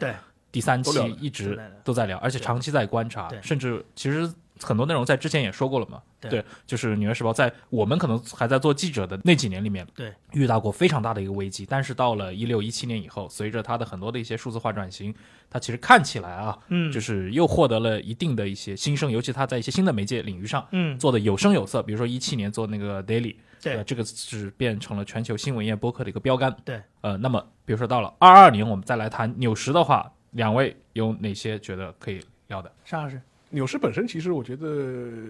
它从一七年之后，它整个一个数字转型还是比较成功的。而且去年一年的话，其实也面临一个跟 CNN 一样的问题，就是你将来你对你这这部分媒体的一个媒体属性定位到底怎么看？对嗯，你到底是要变成一个所谓重新回归这种新闻中立、专业主义呢，嗯嗯还是坚定的就是 Fox 化的？服务自己的受众。服务自己的受众，我觉得这个可能是他的一个面临的一个选择。嗯，而且这个选择，其实我觉得无论你怎么做，我觉得好坏都很难说，对都非常难说，都非常难说。但是问题是，我觉得这样一个媒体环境本身的话，其实这些年本身，我觉得对纽时来说，它的一个面临的问题就是说是在后面的这一轮，尤其是我们可以观察一下最近。这两天美国的一个政坛上的新闻啊，嗯就是那个拜登他也被发现藏文件嘛，就是 私藏、私藏、私藏、私藏机密文件的。嗯然后这个事情本身的话，其实很多时候你看一些美国的右翼的媒体、保守派媒体就开始攻击了嘛，从 CNN 一直骂到纽时的。对哎，你们这时候怎么哑巴了？啊这时候你们这时候怎么没有声音了，对吧对？就说你们的那个标准在什么地方对？所以这个的话，我觉得其实这是一个例证了。所以说，我觉得这个时候的话，看以纽时为代表的这批媒体，他怎么样对自己的媒体属性重新定位。对那我的角度呢，是我觉得纽时是一个呃很成功的媒体公司。是，然后今年有一个，我觉得也是跟可能至少反正我们的朋友圈应该是有点印象，就是年初的时候，很多人都会在朋友圈里发那个 Wordle 的那个那个图。嗯，我我这两天还在看有人。就那个填字游戏，填字游戏 Wordle 今年被 纽约时报买了，对对对对，啊，纽时买了它纽，时买了它。它是个个人开发者开发出来的一个小游戏嘛，这是个什么投资啊？这个财务项投资？不是，这是这个我我就告诉你，这个是啊我为什么说它是一个 成功的商业公司，就是一个媒体公司呢？就是说，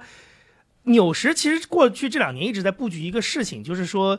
他把很多非新闻类的衍生业务做得很好。那游戏是其中很重要的一块，因为他当年那个填字游戏，因为以前那个 puzzle 嘛，就是这个呃报纸上都有这么一个板块，就填字游戏。他后来就把这个东西开发的数字化开发的做得很好，然后嗯游戏拿去卖钱，因为大家都知道游戏很赚钱嘛，就是游戏拿去卖钱。然后呢，他的食谱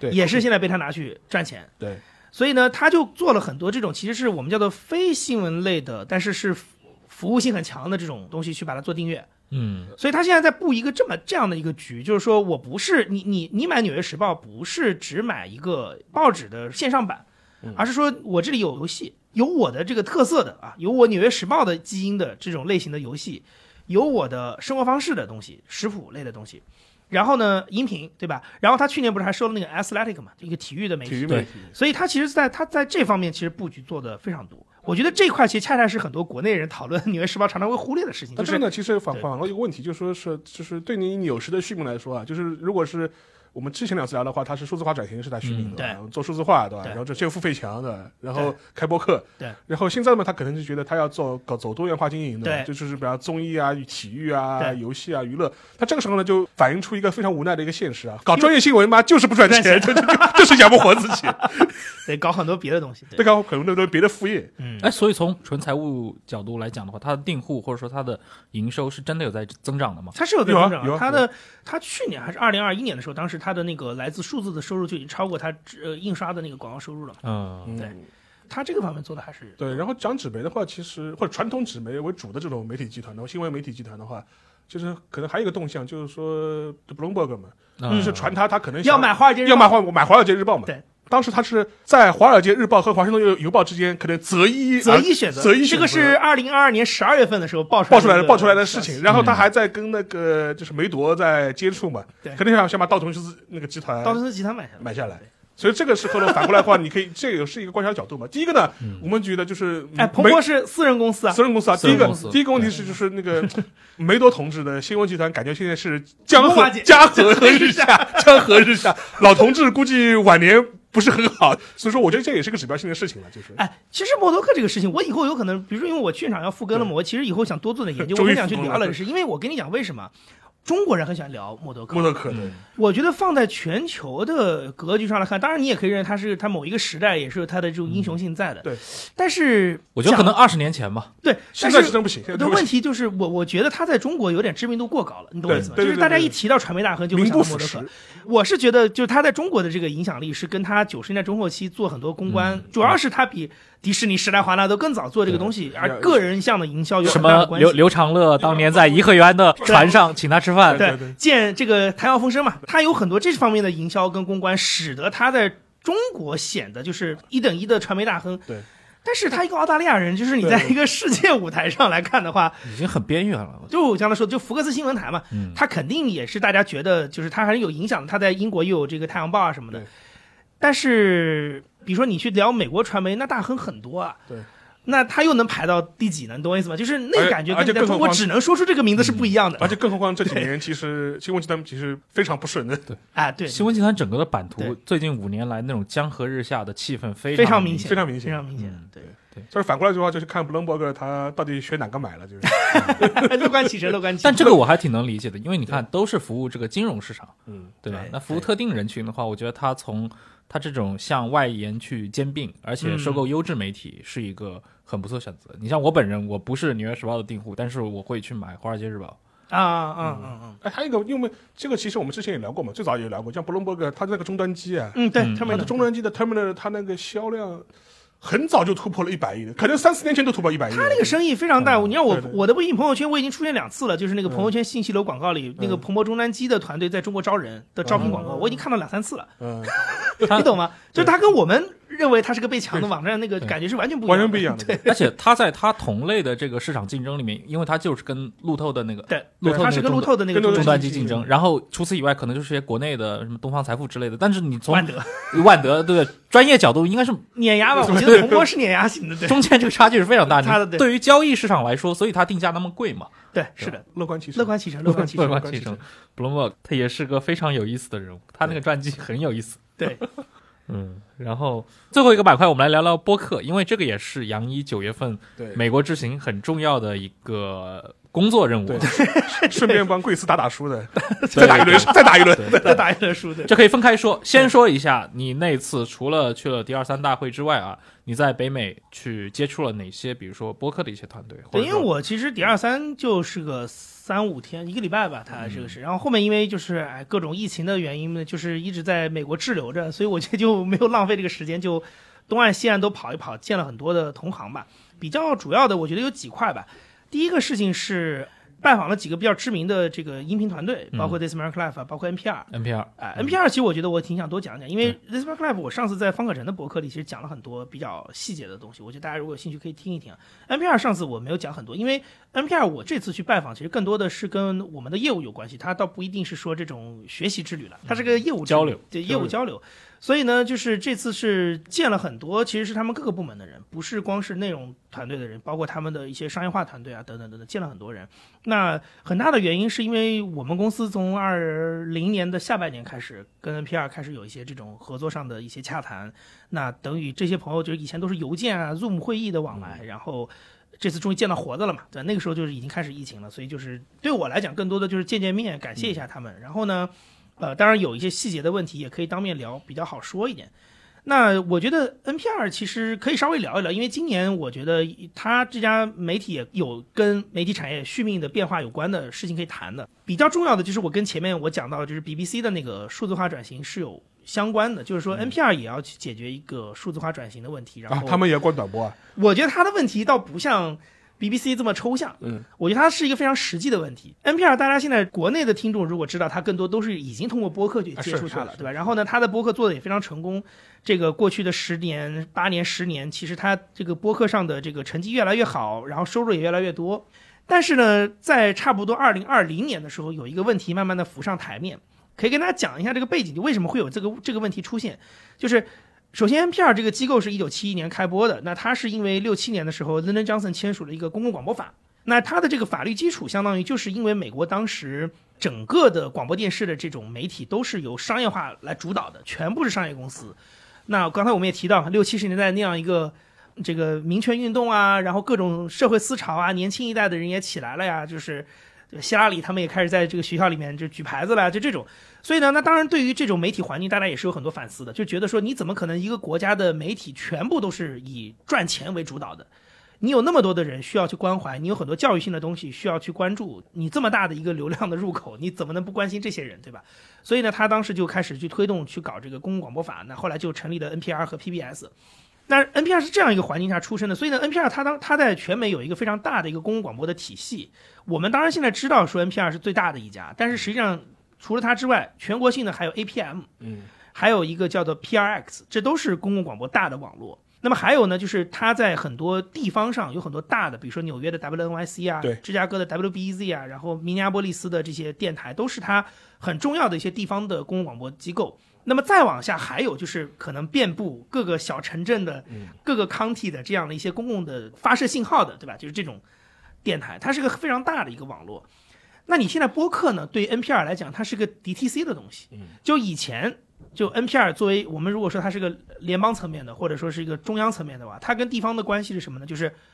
我的资源当然很多了，但是呢，我制作好节目，那这样的话，你地方的公共电台就有更多人来听。那地方电台都是靠听众的捐款活的，所以呢，你听的人多，就捐款的人就多，对吧？然后呢，我们再对这个捐款的收益再进行一个分配，那有一部分你就再回流到全国上，我再制作更好的节目，然后再给你。所以它大概是这样的一个逻辑。但现在的问题就是，过去十年播客越来越火，对，NPR 这些节目，大家中国的朋友没有人是在广播里听的，对吧？都是通过播客听。那美国其实也一样，是大量的年轻人其实通过播客应用，通过苹果播客、Spotify 在听 NPR 的节目。嗯，而且 NPR 的是有广告的，大家听也是知道它里面有 sponsor，虽然它不像商业电台，但是它里面还是有 sponsor 的这个广告的，那就产生了一个利益分配问题，他就应该做个阿基米德。他就产生了一个这样的问题，就是说自有平台，对，就是你以前的这些地方台是仰仗着你的内容，我当地的听众通过我当地的电台来听，嗯，然后呢给我捐钱，那形成这样一个良性的循环。那现在问题是我现在当地的这些地方上的听众都可以直接听你的播客了，他不需要听过我的无线电来了，那我的收入不就变少了吗？可是呢，你又有自己的广告部门，那你的收入又变多，而且你的广告部门，我不知道可能是不受公共广播那套 法律的约束的，那就或者是部分约束吧。因为当时定法的时候肯定没想到会有这个事情，对吧？没有想到会播客这个东西，所以呢，那在这样的一个大背景之下，它就产生了一些利益上的冲突，就是地方就开始抱怨，嗯，就说那怎么办？你不能这样子把我们的这些利益都砍掉了。那所以今年其实有一个很大的变化，就是说他们像我那个时候去之前跟他们约，比如说时间或者是一些电邮的往返的时候，他们就说啊，我最近可能回不了你邮件，因为我们在芝加哥开大会，我们最近在这个洛杉矶去跟很多的地方台的长官去拜会。嗯，他其实就要谈一个什么事情？这个事情就是今年后来新闻就出来，六月份的时候就说他们提出了一个叫做 NPR Network 的倡议。嗯，它是个什么东西呢？就是它完全是基于数字的东西。第一个就是你前面讲的，就是它原来一直有一个半死不活的 app 叫 NPR One。嗯对对对，它现在呢，就第一是我肯定要把这 NPR One 再重新做的好一点，体验做得更好一点。那么另外一个事情呢，其实它最核心的是我怎么解决跟地方台的这个收入上的分配问题。他们今年这个倡议的一个核心就是几点，第一个事情是。我 NPR 现在不是像 Planet Money 这些节目不是流量很大吗？嗯，那你们地方上做的这些优质的播客内容也可以纳入我的 NPR network，我可以用同样的一套分发给你来做。就是我现在 NPR 的厂牌不是只有我 NPR 在华盛顿做的这几档全国性的头部节目了，你们的节目也可以被我们相互导流，被我们推荐，我们的这些听众也可以这个给你们。那这样的话，等于你不就可以赚这个播客的广告钱了吗？那我听上去就是变相收编啊。但它那个系统里本来其实就有这个关系嘛。然后另外一件事情呢，就是他跟每一个地方台去谈，就是说这个有一个背景，是因为二零二一年四月份开始，苹果推了这个付费功能，然后 Spotify 也推了这个付费订阅。所以呢，NPR 他们在二零二一年也开始试水，就是有几个头部的播客，像 Planet Money 这些，他们都开始 Shortwave，他们都开始做一些免广告的订阅，就是你每个月花个什么两点九九美元，你就可以听到一个无广告版就跟无广告纸媒一样，会会跟纸媒一样。员订阅，对，或者是说我可以给你一些这种 newsletter 什么之类的，嗯。呃就是或者是附送的一些音频嘛，就这些就不会在免费的播客里发的。那么现在他就是跟每一个地方台去谈，就说我可以给你一个东西叫做 NPR bundle，就是一个套餐，那就是这个 bundle 里面会包含有好几个。这个头部节目的这种免广告的版本，嗯，但是呢，它的销售渠道是通过地方台去销售的，啊就是你当地帮我卖，我们先谈这个合作，谈好了之后，就是从你当地的听众才能买这个 bundle，、否则你就只能一个一个买。分销商，分销商，就是你现在一下子，比如说我一个月是付十块钱，你可以拿到七八个节目的这个订阅嘛。那你如果单买的话就很贵，对吧？所以呢，那你跟我谈了这个东西呢，我就通过你地方来买这个东西。那这样的话，这个收入是从你那儿来的，那我们俩就分这个收入就好了。嗯，所以他现在其实就是今年一个很大的主题，就是他通过成立 NPR Network 来解决这个问题。所以我不知道国内的听众有没有注意到，其实是有体现的，就是你现在看他们新节目的封面底下都有 NPR Network 一行小字。嗯啊，就是他这个东西是这么来的，所以呢，那当然这个跟我跟他拜访之间的那些业务没有那么直接的关系啊，但是这个其实也确实是因为就 NPR 这样这么稳定的一个机构，其实是很少在产业向上就带来一些新闻的，所以我觉得在二零二二年，其实这个也是一个我觉得很值得一提的一件事情。呃，我有个问题啊，那就是如果嗯。大的一个趋势是这种地方电台通过这种无线电往那个收音机收听的人口确实在肉眼可预见的稳定变变小，对，，NPR 干嘛一定要维持和他们的这种网络合作？对我们听我听下来就感觉是在 NPR 是做做公益的，对，啊，那直接就甩开你们，拜拜了，不就得了吗？那我就告诉你，这个嗯。事情是这样，就是国内有很多的人去理解 NPR，就忽略了一件事情，就是说 NPR 是一个由联邦级的公共广播法案来驱动成立的一家公司，有公益属性，它就是要做这件事情的。它不是商业公司，哎，我觉得这个事情特别需要大家了解，就是 NPR 是一个叫做 mission driven 的，它是使命驱动的机构，它跟商业公司是 profit 驱动的是不一样的，就是利润驱动是完全不一样的。它其实讲究社会效益，就是不过也确实，如果地方广播电台都死掉了，那大量的这些失业人口，对吧？这可能真的就是还有，其实对他来讲更重要的就是很多，就是你中央毕竟无法关照到那么多地方上的 community，而且沙老师这个很熟，就是美国的这个国家组建的方式跟我们这种自上而下是不一样一样的，对。它就是自治，一个个地方上的自治，慢慢慢才变成联邦嘛，变成州，变成联邦，所以它最基层的这些单位、这些社区里的这种自治感是很强的。很强的，对，那你不能让他们的利益变成最后是我都没有一个自己的媒体渠道了。就最后只有国家级的媒体渠道，我们地方上的新闻没有人做了对，我们社区里的这些故事没有人讲了，对那是不行的。嗯，我还是要维持着，但但但是就是刚才说的，我们其实前面讲报纸的时候，你刚才讲报纸的衰落，我觉得大家印象很深的就是一零年到一五年前后，有大量美国的地方报纸就倒闭嘛，纷纷倒闭还有很多社区报，对，那现在问题就是 NPR 它不是一个商业利益驱动的，它就是使命驱动的，它的目的就是要维持大家对于自己所在的 neighborhood 对吧？社区的这种关注度，那那他就要要让这个东西一直维持下去，所以他才做了这样的一个调整，那就是我想办法在一个数字化的时代，让你的这些地方上的声音变得更大，包括他其实你看今年。阿根廷不是拿了世界杯嘛？当时我在 LinkedIn 上就看到好多人说：“哎呀，你们今年做这个梅西是很明智的，因为他们当时跟一个西班牙语的播客公司做了一个梅西的声音纪录片。哦，啊，然后大家有兴趣可以去听，就是有英语版哦有英语版。的，所以这个其实也是一样啊，因为它也是使命嘛，因为西语人口变得越来越多，非洲裔美国人的这个权益受到了更多的关注，他也需要去回应这些事情。就是我要做更多的内容去服务这些少数族裔的社区，我要多关照这些人。就是我觉得他的逻辑就是跟我们很多想法是不一样。那当然，最后就是你你要说，就是说为什么他们为什么能做出很多高质量的广播内容？那我觉得其实你往这里倒推，就是嗯，当然你从这个这个投入产出来讲，肯定谈话节目更好嘛，对吧？九 Rogan 的节目确实很赚钱，对对但是对他来讲，他不是这么想的，是就是他不是为了要压低成本来做更赚钱的节目，而是我就是觉得我要讲好美国故事，对吧？我要做更多高质量的音频内容，那这是他的使命嘛，所以他就必须要做这件事情。那后面一个问题就是，除了这 NPI 之外，就是说其他的播客市场呢，就是你从一线发回的报道，呃、就是整个一个市场，因为因为我觉得其实，因为它今年的话，其实播客市场的，它的一个广告成长啊，嗯那个这个订户的消费啊，其实确实是有个很明显的一个增量嘛。对，所以说这一点的话，我觉得我们把公益这部分先撇开不谈，看市场本身的。市场本身，我觉商业得播客，对商业播客，我觉得是这样，就是要我们觉得二二二年的回顾要跟二三年的展望放在一起讲。对，我觉得今年呢有几个，就包括我自己去啊，我有几个感觉，就是第一个是呃，美国的确它的广告收入这方面在播广告收入在变得更多。然后呢，就是我去美国，几乎所有我们聊到这件事情的人都会跟我讲，DAI 是个好东西，就是他们的自动广告投放这个插入的东西是个很好的东西。就是现在如果大家去听英文播客，一些头部的英文播客，你听到的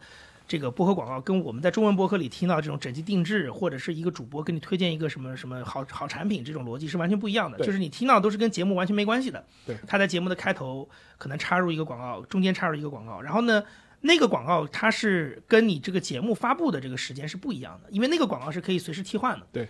所以呢，就是这个也是我这次去的时候，反正也跟一些播客公司去搭这个线嘛，因为我们也发现就是，呃，如果一些国内的企业今年如果现在要大谈出海的话，那你不能说你出海光做 TikTok 跟 Instagram，嗯，其实你要知道，博客在美国是很主流的信息媒体。对，万一 TikTok 被被禁掉了，也对啊，对啊，所以大家也要考虑到这个风险，对吧？你养这么多网红，万一 TikTok 这个平台被 ban 掉了怎么办？那但是播客这么大的一个流量的一个美百分之六十的美国人都在听的一个媒介，然后它的广告预算二零二四年要到什么四十亿美元的，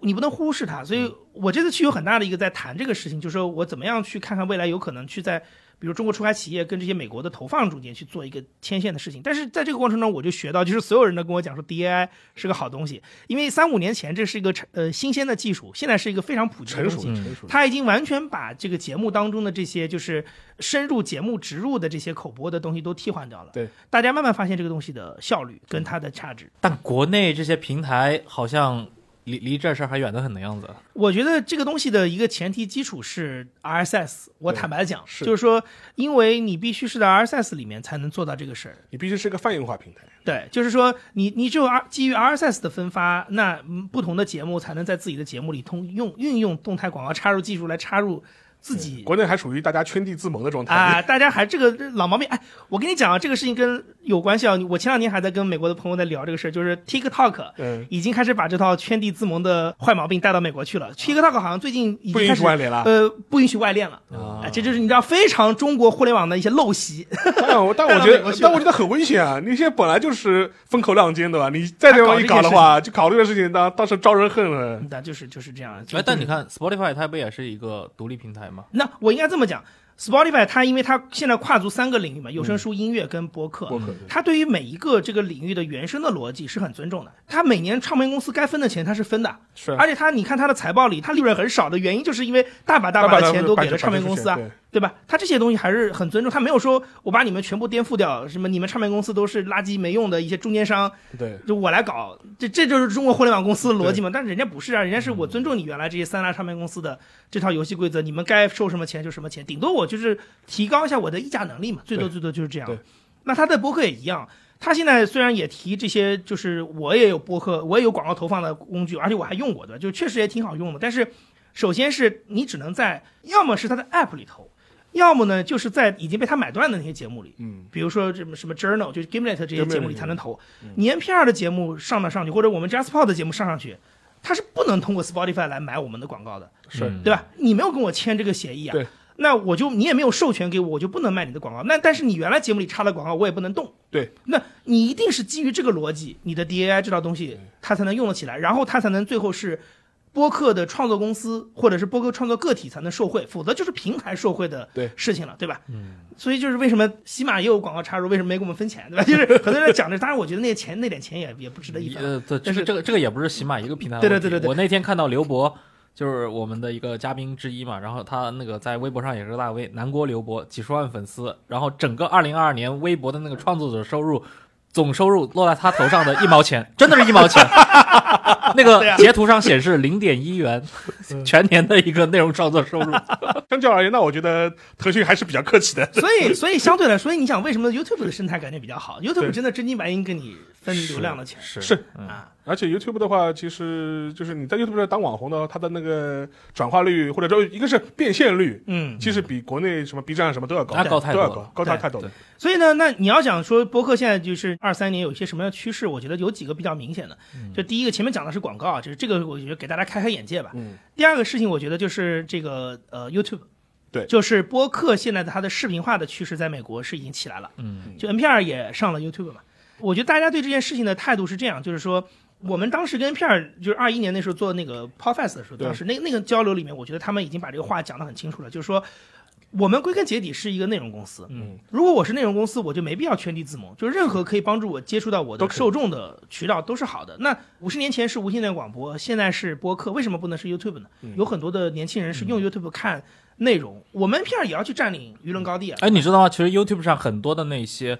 播客视频的片段，嗯。几十秒或者一分钟的片段会被人剪辑在抖音上，而且很多是一些 浏览量非常大的一些片段。你比如说什么那个侃爷，或者上什么节目，或者说我我一看这个人不是 Joe Rogan 嘛，然后看侃爷在他对面那个好像录节目的时候睡着了，啊，但是那个评论可能有三四千条评论我相信评论里面可能大部分人并不知道这个节目是是啥，啊？对，对，但是不重要，他可能认识侃爷，然后就会调侃一番。哎，我觉得这就是播客的正确传播就你方式。你讲的就是就是 NPR 人说的这句话，就是说你不知道播客是没有关系的，但是你在消费 NPR 的内容就可以了就。可以了。对就这个是最重要的。所以我觉得这个思路其实现在慢慢的，我觉得在美国被更多的人接受了，就是播客视频化的一个趋势，就是大家并不避讳让自己的好内容在更多元的平台上出现。是，而且你你自己如果在抖音上搜索一些体育类的名人关键词啊，你搜索泰森或者搜索奥奥尼尔，啊，或者搜索别的一些啊，出来的内容可能有三分之一你会发现他是戴着耳机在那聊播客。对对对对对，因为因为很多时候那些京剧啊，或者私底下那些互相调侃的内容，都是在这样的节目里面发生的嘛。因为你因为讲心里话，就是这个东西你要追根溯源，你其实讲不清楚的。嗯 Joe Rogan 的节目当年是在一个视频直播平台上播的，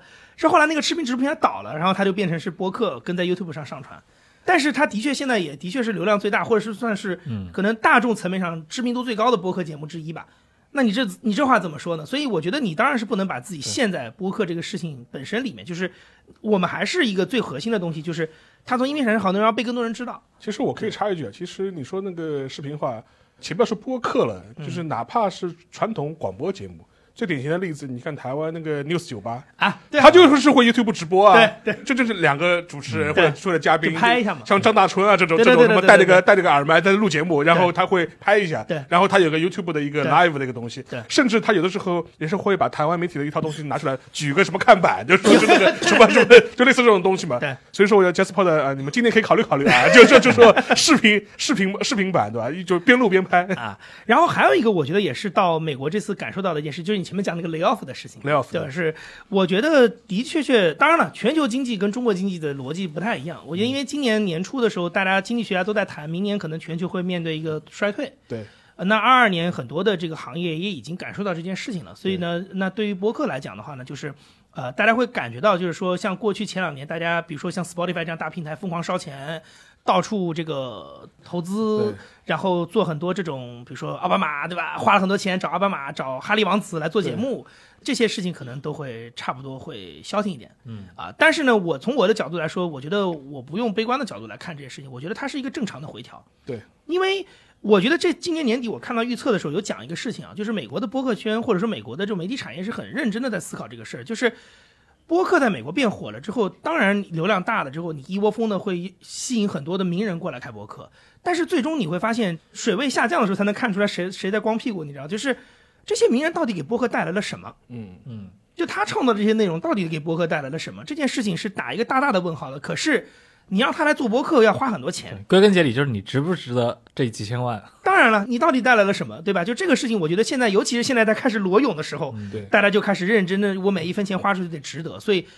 那大家就会在思考这个事情，就是前两年风风火火到处请名人来开节目，他们到底有没有用？嗯，他们在别的行业里的这些关注度，到底能给博客带来什么？或者说，你把他请来，如果他像比如说 Conan O'Brien 这样，对吧？就我认认真真就开始做博客，我开一个 Team Coco 这种公司也就算了，有的人真的就是来薅一笔这个几千万的，对吧？出场费的。那你没钱了，他也跟你没关系了。那那那到底他能给博客带来什么？我觉得这个也是大家在面对衰退即将到来的时候在反思的事情。但是呢，它的另外一面就是我能明显的感觉到，就是大家在疯狂的想着怎么开源。所以这也是为什么我我们去的时候有很多东西可以谈的原因，啊就是你会发现，就是整个音频的产业在国际舞台上，它的这个产业链已经做起来了。对，就是它的产业分工已经变得非常细了。对，它现在很少说，呃就是完全像中文博客这样，就是一些个人创作者你自己录一录，这个节目就能出头。就是现在基本上它的链路是上市公司，比如说 iHeart、Spotify，对吧？这种已经上市的公司，他们是或者纽约时报，对吧？他们去圈第一波钱，就他们是最大的这个甲方，最大的买主。那他当然他的逻辑就是说。我用更大的投入做更好的节目，然后吸引更多的流量，然后吸引更多的用户。那么这就是我给我的投资人交出来的好的财报，对吧？他是这个逻辑。那么他的钱来了之后呢？但是呢，他接下来就可能，比如说他第一环节可能先找一个成熟的制作团队或者是一个媒体，比如说 Vice 啊这种类型的，然后帮他去做一个，比如说所谓我们叫 IP 吧，就是做一个内容的研发。再往下来，它就会有很多的一些更下一一次环节的公司，比如说一些专门做声音制作的公司，一些专门做叙事类播客的公司，小工作室，或者是因为我们其实也在参与一些这种业务，就是说他他需要做多语言版本，他可能就需要找一个中国的公司，或者是一个懂中文的公司，一层层的去分包他的这些项目，他已经很难像比如说一四年、一五年那时候刚刚开始什么。GameNet 创业一样，就我一个公司就可以把这东西吃下来。嗯，所以现在它这个产业链已经开始跟传统的，比如说电影啊、电视剧啊，就越来越像了。那么在这个过程当中，有了产业链的分工，那么就开始有，就可能会产生这种全球产业链的分配的问题。嗯，所以其实我这次去的话，见了好几个，比如说他们可能专门做西班牙语的播客的这种公司。其实你看，他就是在用这套逻辑在看事情，就是说。我并不是指望说我这家公司做几个原创节目，在美国这样一个几百万播客的市场里去赚什么钱，但是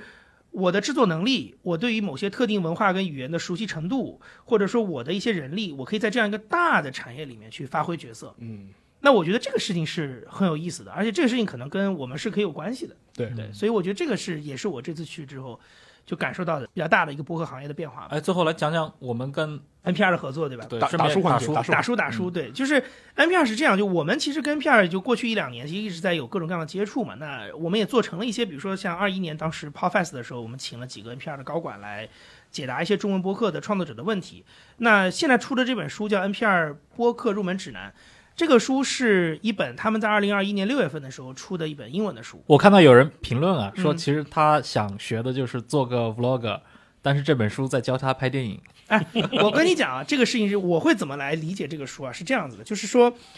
我首先说它的背景嘛，就是这个书呢，它跟我们之间的关系是因为它等于还没有上市之前我就注意到它了，所以我很早就把它放在我们跟 NPR 谈的合作的篮子里去。就是我就我就跟他们讲说，我们很想把这个书做成中文，这也应该也是他们全世界第一本就是外文版本哎，外文版本对，这个是一点。那第二个事情就是，当然我我自己在里面也也花了很多时间写了很多批注啊什么的，包括我们找了徐彤很好的这种社科人文类的翻译来做这个书。就是总体来说，我想解决的是中文市场上的一个问题，就是以前也不是没有教播客的书。但是呢，我先说一个，我觉得不是播客书啊，是所有谈传媒的书都有一个通用的毛病，包括我现在手里拿的这个芭芭拉的回忆录啊，这是一四年出的书，都有这个毛病，就是很多国内的出版社或者译者他在翻译这些外文书的时候，他只有翻译的背景，他没有传媒的背景，就是他在解释的时候，他是他翻译的很准确，用词也很好，逐字逐句你都能看得懂。但问题是，很多读者可能他并不了解这个行业本身，所以它像读天书一样，就是很多背景它是看不了解不清楚的。那你想，一个工具书更是如此。就是我觉得之前出的很多博客书，就是有点就美国论论美国，就是你包括它整个讲的一些，哪怕是一些技术流的东西，都是基于 RSS 完全的这种海外分发去讲这个东西。那我觉得国内很多读者读起来是一头雾水的。对。那我觉得我们在做这个书的翻译的过程中，当然我们是尊重原文，也没有改变它的意思，但是我在后面就加了很多批注。批注对，就是说要让大家，我因为我知道大概是是个什么样的情况，那我就把我知道的这些东西告诉我的读者，就是他在中国对应的情况大概是什么样子的。然后那这一段不是不值得你看，那你但是你要用什么心态去看，对吧？你是一种完全是隔岸观火、多长点见识的去看，还是说，哎，这里有百分之十我们可以借鉴，还是说这里其实你换一个思路，其实百分之百都可以被我们借鉴？所以我有很多这方面的东西，所以我觉得大家在读这个书的，如果是做博客的朋友读这个书啊，我觉得就是。首先是它原书里面的这套逻辑，我非常推荐大家去吸收一下，因为很多时候其实做播客，我觉得包括我周围很多朋友来问我聊的时候，我觉得大家都有一点盲目的感觉。但是我在翻译这个书的时候，我的最大的感受是，我觉得他 Glenn 这个作者，他希望我们不要因为你上手上的太急，而导致最后有很多的疑惑。就是你很多最终的反思，其实是你做了之后产生的，但是你到那个时候再产生的时候，你会对你整个的投入产生非常大的质疑。嗯尤其是我觉得这个对于在中国市场更是如此，就是你也没有像刚才说的 DAI 这些工具，你是赚不到钱的，或者你短期是赚不到钱的。很可能你现在节目竞争变，因为现在两万七千档中文播客，对吧？竞争也很激烈，然后你也很可能做了六个月、十个月都没有什么流量啊，或者是订阅数也就这么一点点。那你到时候你怎么看你这这些时间跟精力跟买这些设备的钱的付出，对吧？那我们不妨给你一些思路，是你把这些问题放到前面去想，那你找到一个真的能支撑你把这个事情做下去的一个点，它不是苦哈哈的，就是你还是可以找到一些东西，但是你可能需要看一看，就是比如说像这本书里提到的一些方法，就是说你可能从里面找到一个特别适合你的思路，然后再一步步往下去做，这个是一件事情。还有一个是，我觉得其实就你刚才讲说教我们拍电影这个逻辑啊，我的感觉是，这个书它的英文副标题里特别提到了一点，就是我们要提供一个工具书是给 any budget，就是不同预算的人来做的。所以我觉得这个事情其实我反而是觉得你往上拔很难，你往下降维是很容易的。嗯，当你比如说掌握了拍电影的技术之后，或者说你至少这本书里有一部分，对吧？感觉让你觉得到拍电影的时候，你有一天想拍电影，你还能拍得出来。但如果这个书很浅，它给你的就是个 vlog 级别的东西，你比如说你的号做得很好，很成功，你到三五年之后你想升级了，完了，没有方法论了，对吧？那你到时候又怎么办？所以我觉得这个书好的地方就是你现在看它是天书。但是我坦白的讲，其实这个你，我现在跟很多，比如说像跟我们那个时候一八年、一九年开始一起做播客的的人去聊的时候，你会发现他做到一定程度，他确实是会有一种思维上的升级的。我前我们上次做直播的时候，我跟我跟徐涛聊的时候，他就特别提到，他说我当然很怀念一六年那个时候做声东击西跟瑟琳娜两个人就是聊我们自己很多看法的那个感觉，但是你现在当你面对这么多听众的时候，你肯定就会变得严谨一点。然后你会更尊重听众的感受，我对自己的要求也会变得更高。我觉得所有的播客做到一定阶段都是几乎都会一样，是就是做到一定程度都会有这个。那还是那个问题，就是当你要有这个想法的时候，你再翻翻这个书还是有用的。这是第二件事。最后一件事情，我特别想说的事情是，我们都看过很多，比如说《华尔街日报》教你怎么讲故事，或者是很多电影导演或者编剧写的这种故事啊，什么这些书，你会发现这些经验都来自于其他的媒体，对，比如说文字媒体或者电影。或者是电视编剧，对吧？教你一些这种创作的方法论，这可能是这本书我们现在做的这本 NPR 播客入门指南，很可能是中文市场上第一本是从音频上产生的经验。对，但是它的过人之处是什么呢？就是音频这个媒介本身很可能就是最适合讲故事的一种媒介。当然还有另一类啊，就是那种教你怎么去，就真的手把手教你怎么去选器材、录音啊。